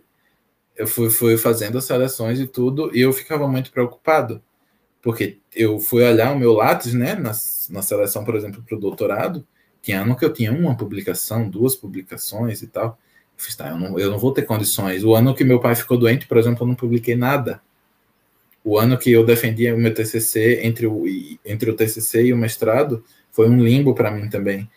Então, esses, essa procura pelo produtivismo também atrapalha muito, uh, até pode até impedir né, alguém que pense, por exemplo, alguém que passe por algum problema e não consiga produzir, que entre numa depressão, por exemplo, e não consegue fazer nada, ou tem um problema de saúde, fique, entra em coma, sei lá, qualquer coisa que impossibilite de escrever, vai ficar um furo no currículo quando você vai olhar a trajetória, né, o, os índices de produtividade lá do Lattes, que é horroroso, mas existe. E você ainda tem que se preocupar em publicar em revista A1, B2, e não pode ser B4, e tem todas essas coisas para se preocupar. Mas uma coisa que eu levei, que, que é meu mantra, eu só escrevo quando eu tenho que escrever. E às vezes é um por, um por semestre, e eu estou trabalhando agora, então eu não tenho condições de, de escrever igual eu escrevi antes. Então eu também tenho que, eu, eu sempre tenho que me lembrar de ser generoso comigo mesmo, né? Eu, eu paro assim, tá, como é que eu vou escrever um negócio agora que eu tô. Hoje eu trabalhei de 10 da manhã até 10 da noite, quase sem parar. E eu estou trabalhando num contexto de pandemia, estou em outro país, e para mim foi muito desgastante o começo da pandemia, porque eu estava vendo a situação aqui na Espanha e eu sabia como isso podia acontecer no Brasil. Eu já tinha essa, eu estava trabalhando, inclusive escrevendo relatórios sobre a pandemia. Então é muito, foi, um processo muito desgastante uh, emocionalmente mesmo. E eu ligar, ver o, o jornal nacional e, e, ver como é que a coisa está se desenvolvendo, eu fiz não, não tem como, tá, tá, tá não pode, sabe? E eu não consegui produzir, por exemplo, três, os três meses de confinamento aqui, eu não fiz nada, academicamente falando. Mas eu fiquei preocupado mesmo de, de a CAPES, por exemplo, pedir que eu devolvesse o dinheiro, porque eu não fiz nada do que estava previsto. Eu realmente fiquei muito preocupado. Ainda estou, né? Porque eu não voltei para o Brasil, ainda estou preocupado. Mas é uma coisa que está fora da minha mão, mas para ver como isso atravessa, né? No meio de uma pandemia, eu lá escrevendo sobre o maldito do coronavírus, preocupado se minha família ia morrer, se minha família ia sobreviver, aconselhando minha mãe aí a se esconder, meu irmão, não sei o que, os protocolos de segurança de, de, de segurança biológica que estavam tendo aqui na Europa e que ainda não tinha no Brasil, né? Eu estava orientando todo mundo da minha família, não, não faça assim, faça assado, vá no E isso era muito desgastante. Eu não tinha como produzir num contexto como esse. E muita gente não vai conseguir produzir, sabe? Mas ainda assim tem gente que está preocupada. Eu vi ontem, gente, ah, eu não vou publicar na revista X porque ela é B4. Eu nem olho, eu sei que é importante, mas eu não, não me atento para essas coisas assim do, do qualis da revista e tal. Eu espero, geralmente eu publico junto com alguém. A Adriana me convida para publicar, eu vou. Fulaninha me chama, eu vou. E daí a gente vai tecendo junto. Porque para publicar sozinho é muito difícil também, ainda mais trabalhando, estudando ao mesmo tempo, tem que desenvolver tese, tem que. Eu, eu, eu tava conversando até com o, o, o Marcelo, né? O Cello, que ele estava aí. Ele estava falando no Twitter um dia desses que é, ele estava se sentindo nesse sentido de improdutivo, né? Que os artistas, ele, ele é da, das artes, ele diz: Muita, muitos artistas estão aí fazendo um monte de coisa, eu não consigo fazer nada. Eu disse para ele, amigo, mas você precisa sobreviver primeiro. A gente não vai fazer nada. O foco agora é tem que viver e depois a gente pensa em produzir. Não dá para você viver em função de produzir artigo em massa ou de produzir um, uma peça artística. Isso a gente não produz dessa forma, sabe? O, o, o, alguns professores meus assim eles dizem o nosso processo é muito mais próximo de um artesão do que de um do que de um operário porque a gente precisa fazer tudo à mão, assim, e vai, é uma peça única. Um artigo, você não faz um artigo para publicar assim, aí vem outro com outra nuance na outra revista e outro com outra nuance na outra. Você não faz isso. Né? Você vai escrever um artigo para a revista X. Não é produção em massa, não. Hã? não é produção em Exatamente. massa. Exatamente. Olha aí, ele, ele voltou de novo. Ó, tem uma pergunta aqui da Fernanda. É, ela está perguntando se você tem algum plano para quando acabar o doutorado. Que ela está num dilema de lutar contra esse sistema produtivista que a gente está falando aqui e fazer um currículo para ter chance no concurso. Difícil. Como diz a, e aí, Eloy? a menina que eu divido o apartamento aqui, ela é uruguaia, ela diz: El plan é que não há plan. Mas o meu plano, assim, eu tenho vários planos, na verdade, que não consistem em um só, não, não é uma, um, não fechei só na carreira acadêmica, porque eu percebi que eu posso trabalhar no mercado mesmo, na iniciativa privada, e fui percebendo essas nuances, assim, e do quanto isso conversa com o meu Eu não vou ser menos pesquisador porque eu estou no mercado, e eu não também vou ser menos pesquisador porque eu também estou no mercado, né? E eu gosto desse entrelugar, como diz o, o, o Baba, né? O entrelugar é o meu lugar. Eu estou num lugar em que me permite outras coisas. E a minha ideia, talvez o meu plano A, se a gente for hierarquizar, é trabalhar com um pós-doc. Porque eu quero continuar. Eu, eu gosto de pesquisar. Eu não gosto de dar aula ou de, de da vida acadêmica do todo, né? Eu gosto da pesquisa. É muito específico, assim. Eu gosto de desenvolver metodologia, eu gosto de orientar também, é uma coisa que eu descobri que eu faço bem, de compreender uma pesquisa, de ver onde ela vai dar, de sugerir, de sentar, discutir, isso eu gosto de fazer. Da aula não é o meu forte, eu consigo, e é por isso que eu, que eu não, o meu currículo ele não é forte para a sala de aula, por exemplo. Então, dificilmente eu vou passar num concurso de primeira. Não é uma coisa que eu penso assim logo, né? Então, eu penso talvez em trabalhar num pós-doc, como eu falei sobre, sobre deepfake, letramento, então pegar algumas questões que vão ficar abertas da tese. E é, no caso dela, ela está falando que não existe mercado para filosofia, aí realmente é, é mais difícil. Mas na comunicação existe essa possibilidade. Inclusive, é uma das razões pelas quais eu quero voltar para Barcelona ou para uma outra cidade do porte de Barcelona porque existe essa possibilidade, né, de, de trabalhar na iniciativa privada com pesquisa e tal, que é uma coisa que é muito difícil, por exemplo, se eu voltar para Aracaju, eu não consigo. Não existe mais essa, essa possibilidade. Em Porto Alegre ainda tem algumas coisas, mas o mercado lá é muito fechado, né? Se você não conhece ninguém, dificilmente você penetra no, no, no mercado publicitário ou nesse, nesse mercado da comunicação no Rio Grande do Sul. É por, é é, por isso, é, é, é, curioso, mas eu acho muito mais fácil eu tentar minha vida aqui do que no Rio Grande do Sul. Porque lá eu não tenho tantas conexões e aqui eles são mais abertos para quem é de fora.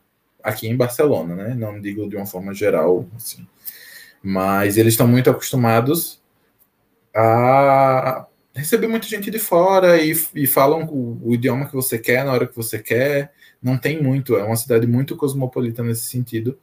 E eu acho que ela me, dá, me daria mais possibilidades. Então, talvez tentar um pós-doc aqui, ou uma cidade semelhante, talvez tentar uh, uh, dar aula mesmo em universidades privadas, porque, como eu disse, meu currículo eu não acho que ele seja tão forte para sala de aula, dificilmente eu vou conseguir passar numa federal agora de cara. Fora a concorrência, eu não quero lidar com esse tipo de coisa. O Rio Grande do Sul é horroroso com concorrência, porque parece que você está competindo com todo mundo o tempo todo. E esse clima para mim é muito ruim. Eu saí de um lugar em que a gente discutia muito as coisas e se ajudava. Assim. Não que minha, a minha turma, na verdade, foi bem acolhedora no doutorado também nesse sentido, mas era muita gente de fora. Quando eu fui vendo alguns eventos em outras universidades do Rio Grande do Sul, é muito difícil de ter esse mesmo, esse mesmo, essa sensação de cooperação, sabe?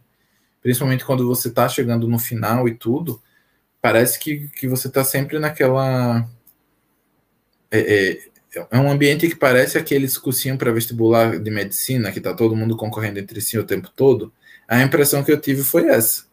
Porque o, o ambiente universitário também é formado essencialmente por pessoas de classe média, privilegiadas e brancas, no Rio Grande do Sul ainda mais. Então, eu me senti acolhido, por exemplo, quando eu fui para coletivos de pessoas negras, que aí existe, ficou muito evidente essa questão da cooperação e de um apoiar o outro e de, de acolher as demandas do outro e de conversar, de existir esse espaço para você colaborar e não competir.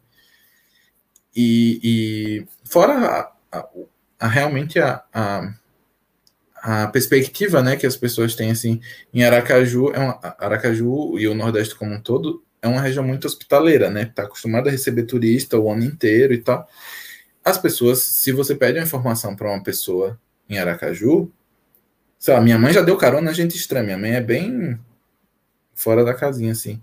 Mas é, a pessoa vai lá e te mostra onde é, e te diz, e explica por que, que aquele lugar é bonito, é a história, não sei o quê, porque é turista, né? A gente está acostumado a isso. E no Rio Grande do Sul é muito fechado nesse sentido. E, eu vou, às vezes, peço informação das coisas e é não sei, é, e já vê meu sotaque, é, não é daqui, né? E isso, isso é, me pegava muito, assim, essa, essa falta de hospitalidade mesmo. Eu tive com pessoas específicas, claro, né? Eu estabeleci uma rede de amizades importantes, assim. Mas a maioria delas são de fora de Porto Alegre, por exemplo, né? Muita gente de outros estados e tudo. Como justamente como Porto Alegre é uma cidade que recebe muita gente de fora pelas universidades que tem, a minha rede foi se formando de gente de fora também. E daí, para conseguir penetrar nesse mercado, vai ser outra barreira. Eu não sei se eu estou disposto a continuar, sabe?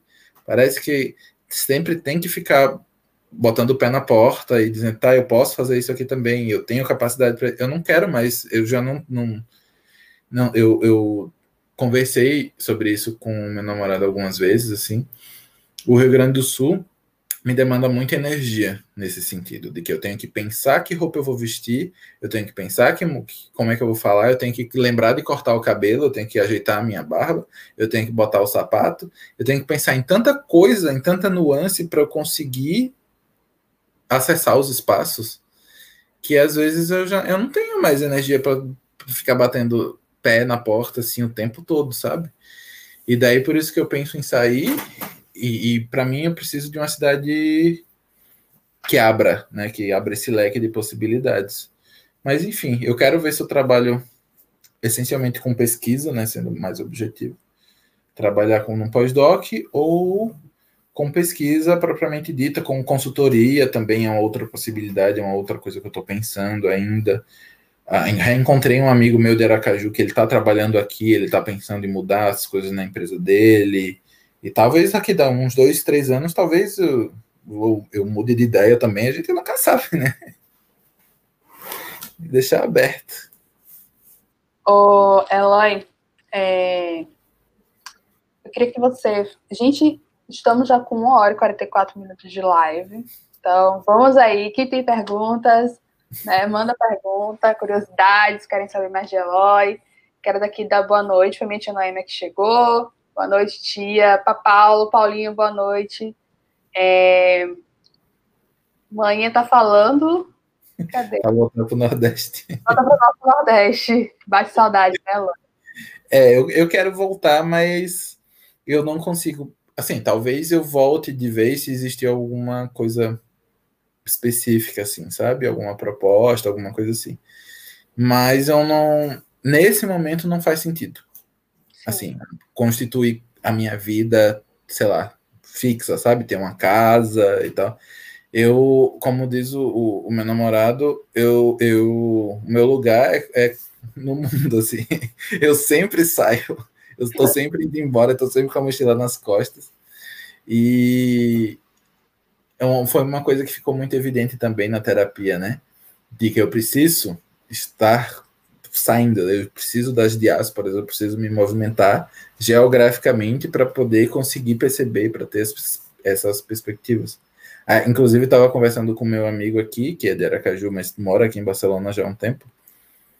A esposa dele estava me dizendo: você pode vir para cá, pegar a residência da Espanha, que é mais fácil de você conseguir, até porque você já teve aqui e tudo, e morar três, cada três meses você mora num país diferente, porque o visto te permite isso.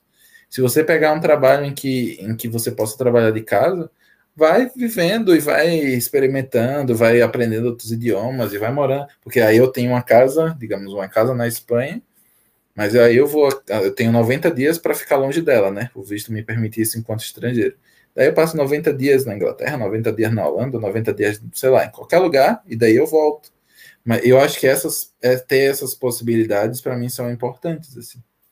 Brasília é difícil, porque o clima de Brasília não. não eu, uma, Brasília. É, uma outra coisa importante, eu percebi que eu preciso do mar.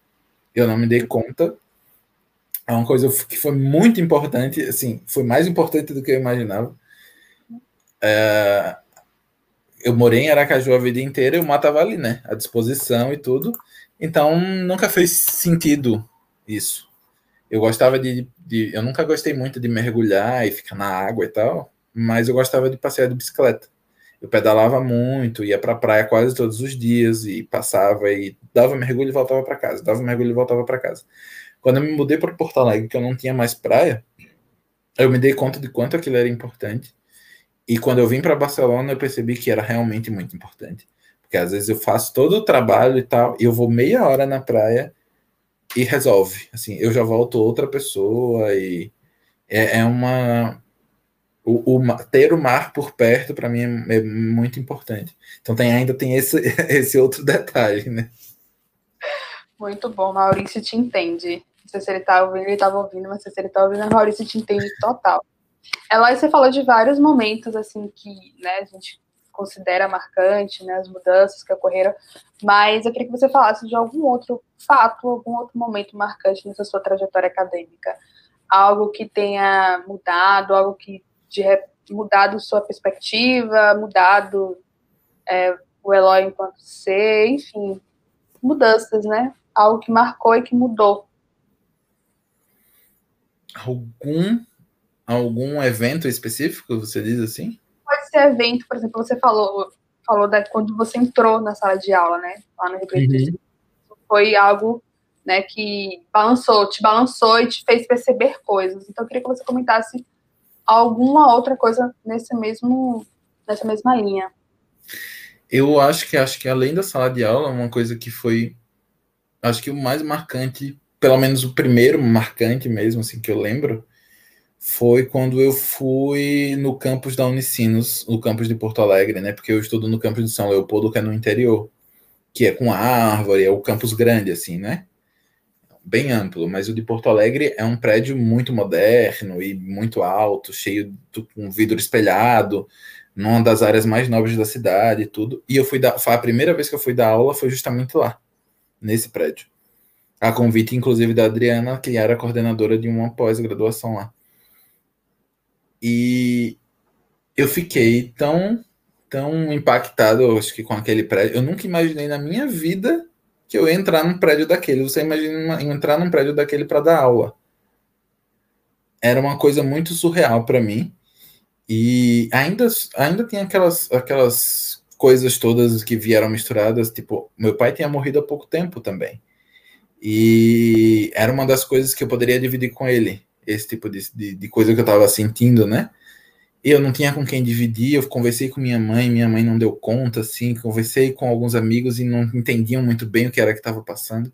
Mas enfim, eu vim, eu vim de um lugar em que a maioria dos meus amigos de infância, eles não entraram na universidade, eles não tinham nem perspectiva de entrar na universidade e não entraram até hoje. Eu não sou o primeiro da minha família, né? Teve o meu pai, tive umas primas e tal, mas do lugar de onde eu venho, eu, cresci na zona norte de Aracaju. Então, eu realmente vinha de uma realidade que não batia com, com aquele prédio, sabe? E, e é, acho que foi um choque muito grande, um choque de classe social, assim, porque a, a, até de, a desigualdade social em Porto Alegre era muito mais marcante, né, do que em Aracaju. É óbvio que Aracaju tem e que esses choques existiam, mas eles eram menos chocantes, digamos assim. E eu entrava na, nas universidades privadas de Aracaju e nunca senti esse choque, porque elas eram relativamente similares, né? apesar de ter mais estrutura que a federal. Mas a, a, quando eu entrei nessa de Porto Alegre, parecia que era outra coisa. E, e eu, sim, eu, sim, eu fiquei drenado de energia depois da primeira aula. E não foi exatamente porque fizeram alguma coisa, nem nada assim. Eu não me senti inconfortável naquele lugar. Eu me senti muito deslocado. Eu sempre me sentia que eu não estava com roupa adequada. Estava no inverno, foi o primeiro inverno que eu peguei, rigoroso lá e tudo. Então eu estava com sobretudo. Eu não sabia nem me vestir para o inverno direito. E eu sempre achava que eu estava inadequado, que aquele lugar não me pertencia. E foi um trabalho que, inclusive, eu conversei também com a Adriana, por isso que eu digo né, que é essencial ter orientadores assim com quem você possa dividir essas coisas. E como foi ela que me convidou, eu achei importante né, dizer para ela como eu me senti também nesse processo. E acho que foi ali que eu consegui também é, transformar aquele momento. Acho que foi um ponto de virada, né? No primeiro dia eu fiquei muito desgastado, mas assim, foi muito mesmo. De, de, e também era intenso, eram quatro horas seguidas. Teve um dia que foram oito horas seguidas de aula. Então é, é uma, uma maratona, assim. E eu fiquei, eu lembro que eu fiquei, eu cheguei em casa e fiquei arriado, né? Como diz minha mãe. Fiquei arriado já e só levantei no outro dia. E do outro dia, quando eu fui dar aula, eu, eu fiz, já, já foi diferente, né? Fui com outra postura de, tá, eu, eu, esse espaço também, eu posso estar nesse espaço, né? Eu lembro também que depois eu comecei a notar, eu era a única pessoa que não era branca que estava na posição de dar aula. Os outros eram seguranças ou pessoas da limpeza. E isso era uma sensação muito evidente em todo o Rio Grande do Sul. A primeira vez que eu fui no supermercado, eu era a única pessoa que estava comprando que não era branca. As outras eram os caixas e os empacotadores. E essas questões foram muito marcantes para mim nesse sentido, acho. E esse episódio, né, da entrada no campus de Porto Alegre, acho que foi o que realmente mudou a chave, assim, que eu comecei a, a procurar os coletivos uh, de pesquisadores negros e de estudantes negros da universidade e tal, até de me compreender melhor nesse processo todo e de, de conseguir transformar, né? De entender o que, por que, que eu fiquei desse jeito, por que, que drenou tanta minha energia, porque eu não posso entrar numa sala de aula a minha vida toda e me sentir desse jeito. É, é impraticável querer seguir carreira acadêmica, eu me senti toda vez dessa forma. Então eu fui fui pensando um pouco nisso, acho que a partir desse episódio, né? Acho que ele foi muito marcante por causa disso. Muito bom. E, e chegar na Espanha, pisar em Barcelona, conta aí, como você acredita? Nossa, eu tô aqui, gente, cheguei aqui, conta aí pra mesmo depois Sim. com todas as outras, né, os outros entrevistas, mas conta aí Você sabe que o plano de vir para Barcelona também era antigo, né? Assim como Porto Alegre estava planejada desde o começo da graduação. A, a, inclusive, a autônoma, de, a universidade era essa que eu queria vir desde a graduação. E era muito louco. Eu falei, conversei isso também com com a Adriana, com a minha terapeuta também e tudo. Era muito louco eu estar tá concretizando uma coisa que eu, que eu planejei há 10 anos atrás. Que eu não fazia ideia se podia acontecer, que eu não, nunca consegui uma bolsa, que eu já tentei fazer esse processo no mestrado e não consegui. E eu só conseguiria com bolsa, né? Sem bolsa é impraticável para mim. E eu fiquei muito ansioso, porque foi também foi a minha primeira viagem internacional, primeira vez que eu cruzava o Atlântico. E acho que já era simbólico também, só o fato de cruzar o Atlântico, para mim, já, já era muito forte, né? E não consegui dormir, nenhum, uns, fiquei uns três dias sem dormir. Também quando eu cheguei aqui, eu dormi dois dias seguidos, quase. Mas eu acho que, que depois passado esse, digamos, esse período de êxtase, né, toda essa ansiedade e tudo, os dez diazinhos que eu tive antes do decreto do confinamento, é, eu usei bastante, eu explorei muito a cidade. Eu andei muito. A cidade é relativamente pequena em área e eu perdi a noção do quanto eu andava. Eu não sabia que eu andava tanto. a primeira vez que eu andei, um primeiro dia que eu saí para caminhar, eu morava num lugar meio distante do centro e eu fui caminhando para o centro e fui olhar a Sagrada Família, que é do outro lado, e fui para o outro lado, fiz tudo a pé, porque eu não sabia direito pegar ônibus. Quando eu cheguei em casa, eu, eu vi que eu tinha andado 17 quilômetros. E é, é dá para andar aqui assim tranquilo. Eu cheguei em casa três horas da manhã caminhando olhando o celular, porque eu tinha que olhar o mapa e tudo. E para mim também é importante me apropriar geograficamente dos lugares, é uma coisa também que eu percebi na terapia. É, era uma coisa que um processo que uma coisa de flaneria assim, né, como como ah, esqueci o nome do autor agora. Mas esse processo de me apropriar dos espaços urbanos é, é importante. E foi uma coisa que eu senti falta por causa do confinamento, uma coisa que eu trabalhei na terapia também, porque o confinamento me tirou o direito de me apropriar da cidade. Eu cheguei na cidade e não, conheci, não conheci, né? Eu rodei assim, de sua pé e tudo. Mas eu tava com plano de, de pegar a bicicleta que eles disponibilizam pela prefeitura e rodar, ir para outras cidades e não sei o quê. Eu já vim nessa perspectiva, né?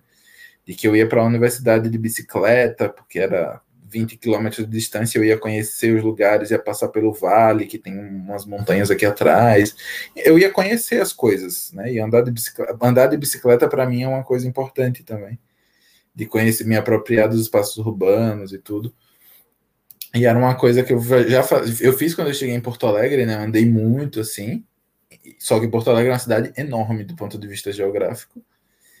E Barcelona é bem pequenininha é, é, do tamanho do centro de Porto Alegre na prática, né? O centro expandido assim, é menor que Aracaju, Barcelona.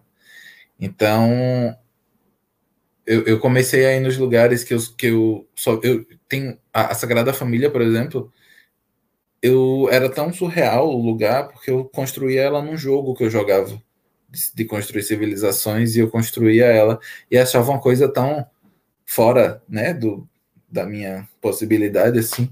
E aí, de repente, eu entrei na Sagrada Família, passei lá por fora e comecei a tirar as fotos, estava no inverno. Eu precisei ver o mar na primeira semana que eu cheguei. Tava um frio, muito frio, porque eu cheguei no final do inverno, tava 12 graus, eu acho, só que tava com muito vento. Eu fui ver o mar, eu, fui, eu subi a montanha, eu fui ver a Sagrada Família, fui ver esses pontos chaves, assim, sabe? E andei pela, pela, pela orla, pelo, pelo porto da cidade, e agora eu consegui voltar. Eu estou fazendo esses movimentos de novo, assim, agora que já Mas aí agora vai, eu vou com máscara, né? Vou fazer com todos os protocolos. E estou conseguindo, por exemplo, ir visitar uns pontos que eu queria, que era como o Castelo de Montjuic, que é, é eu, eu vi ele, é possível de ver da cidade inteira, né? E ele está muito ligado à construção da própria cidade, porque é o primeiro forte da cidade. Então, e, e, e, Barcelona é uma cidade que tem uma história muito peculiar, porque ela foi invadida pelos próprios espanhóis, né? É, um, é quase que um enclave, assim, né? E tem toda essa história da, da identidade dos catalães e tudo para entender essas coisas e é muito complexo, né? E acho que isso tudo está estampado na cidade, né? A cidade diz muito sobre essa história.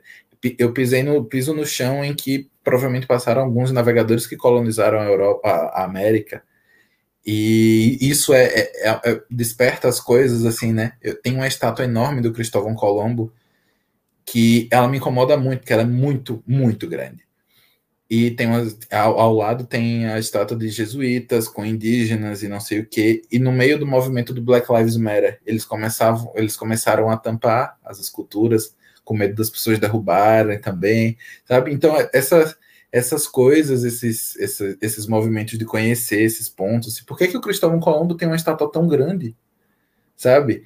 E de, de, me perguntava e, e uma coisa também que eu levei para terapia será que eu estou disposto a estar num lugar como esse, de onde saíram os colonizadores? Eu estou fazendo todo esse movimento de trabalhar com a epistemologia da América Latina eu vou estar num lugar que tem uma estátua do Cristóvão Colombo apontando para a América, sabe? E é essas, essas, essas coisinhas, essas inquietações para mim acho que são foram muito importantes assim e, e mexeram né, na, na Constituição.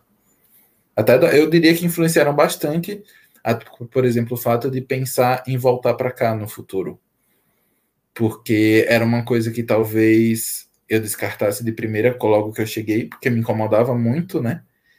É, estar num lugar ah, de ter que disputar espaço com colonizadores, por exemplo.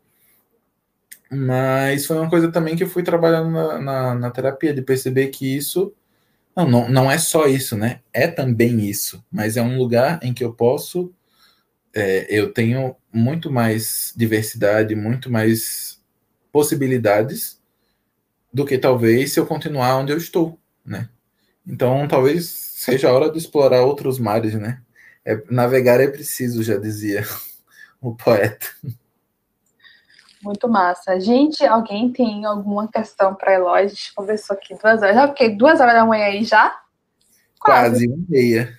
Uma e meia. Eloy precisa dormir, porque além de pesquisador, ele também trabalha, né? E essa é uma questão também aí que ele já comentou que é complicada, mas alguém tem algum questionamento, alguma pergunta? Enquanto vai aparecendo aqui, Eloy, tem mais alguma outra coisa que você queira falar, compartilhar? Só avisar para a Anne que o relatório amanhã vai atrasar, porque. mais tarde. a ver com isso. Ai, não tem nada a ver com isso, viu? Não tenho. Deixa eu ver aqui no, no YouTube, que chega mais rápido. Mas muito bom, Eloy, muito bom conhecer essa sua trajetória, essa sua experiência, porque, é, nossa, dá uma, uma, outra visão, dá uma, eu participo, né, tem um grupo de, de pesquisa da orientadora, e a gente estava conversando justamente de todas essas problemáticas que envolvem é, pesquisar na área de humanas, na área social, né, essa coisa de é, de querer experimentar e às vezes não conseguir, essas coisas que atravessam a nosso, nossa formação enquanto sujeito, as nossas subjetividades, a gente estava comentando sobre tudo isso. E aí a gente estava falando sobre é, que ser pesquisador também hoje, principalmente hoje no Brasil, é muito de querer realizar vontades próprias, assim, sabe, desejos, né? Então, você viajar, você fazer um doutorado em sanduíche, né? Então, tudo isso vai muito do movimento seu, do pesquisador, porque a gente estava questionando, sabe o quê? É, devolutiva para a comunidade. Foi isso que a gente estava questionando. Que é, é, algo que tem sido bastante questionado, né? De como a nossa pesquisa dá uma devolutiva para a sociedade, principalmente para a gente que é da área de, de humanas e tal, que não é uma coisa assim tão a cultura não enxerga isso como algo tão material e tão palpável, né? A gente estava questionando isso, a gente falou, ah, mas hoje também o movimento do pesquisador no Brasil com tanta, com tanta dificuldade, com falta de apoio, falta de recursos, de investimento, é mais um movimento mesmo de, de realizar desejos, né? Então, nossa, vem você falando que planejou 10 anos, né? Tinha um sonho há 10 anos atrás e hoje está conseguindo, isso motiva a gente, assim, a gente não está no melhor cenário, mas mas foi né? possível. Mas foi possível, exatamente, mas foi possível. Então é muito, é muito inspirador, sabe? Motivador. Tipo assim, olha, se a gente planejar, se a gente, né, traçando plano A, plano B, plano C, a gente pode chegar algo parecido, né? Pode não ser o que você planejou, mas é o que deu para fazer. É o que tem para hoje. É. mas é isso. Então, a gente não temos perguntas. Queria agradecer imenso a Eloy por estar tá aí, né, na madrugada, boladão, conversando com a gente. É, muito bom, Eloy. Obrigada mesmo. E todo mundo que ficou com a gente aqui esse tempo todo, tem gente que já entrou, já saiu e tal. É, quero dizer que essa live fica gravada no canal, no YouTube. E em breve também vai estar nas plataformas de podcast, para quem quiser só ouvir mesmo. E aí, Eloy? Eu também agradeço pelo espaço, acho que é importante existirem espaços como esse para a gente falar também dos bastidores e desmistificar um pouco desses processos, né? E acho que também é, é, são espaços importantes para a gente também, né? Para o pesquisador. Porque tira um pouco dessa carga e, e humaniza a gente, né? O nosso trabalho ele também é visto por outras, uh, por outra perspectiva, não só como aquela pessoa que fica lá o dia inteiro é, lendo e estudando e tal, mas também como uma pessoa que vai vivendo, que essas experiências impactam na pesquisa, que impactam no trabalho e que se retroalimentam, né? Então acho que é importante, é, até para a gente, como pesquisador, também para a gente se perceber nesses outros lugares, né? Conseguir se colocar nesses outros lugares. Acho que isso também é bem importante. Então, obrigado pela, pelo convite também e para quem estava aí acompanhando, né? Toda essa toda essa tour Pois é, em breve, né? Muito em breve, a Eloy volta para conversar com a gente. falar, tipo, e aí, doutorado, agora doutor, doutor Eloy, né? Então eu chamo ele para a gente conversar novamente, falar aí dos planos, né? E aí, quem sabe Eloy vai estar em, em outro lugar, na Espanha, por aí. Então vai ter muita história para contar. Se for quando, depois que eu defender, eu espero estar ou em Aracaju ou passando férias no Uruguai. Depende muito das circunstâncias. Maravilha. Então, gente, vamos terminar. Vou encerrar aqui a live. Muito obrigada. Quem não curtiu, por favor, curta o vídeo. É, compartilhe para quem tem interesse em doutorado sanduíche, em vida acadêmica. E também, se você não é inscrito no canal e quer né, acompanhar os outros JG na resenha, é quinzenalmente. Já vou adiantar que o próximo vai ser dia 27, é, também uma quinta-feira, vai ser sete e meia da noite. E a gente vai conversar sobre Jorge Amado com Alisson, Alisson Vital, que é mestrando lá do Crítica Cultural. Pesquisa Jorge, a obra de Jorge desde, desde a graduação. Então, a gente vai conversar um pouquinho sobre Jorge Amado e também vida acadêmica, trajetória e tudo mais. Então, o papo vai ser bem legal. Espero vocês, se inscrevam no canal. Obrigada, gente. Beijos. Tchau, tchau.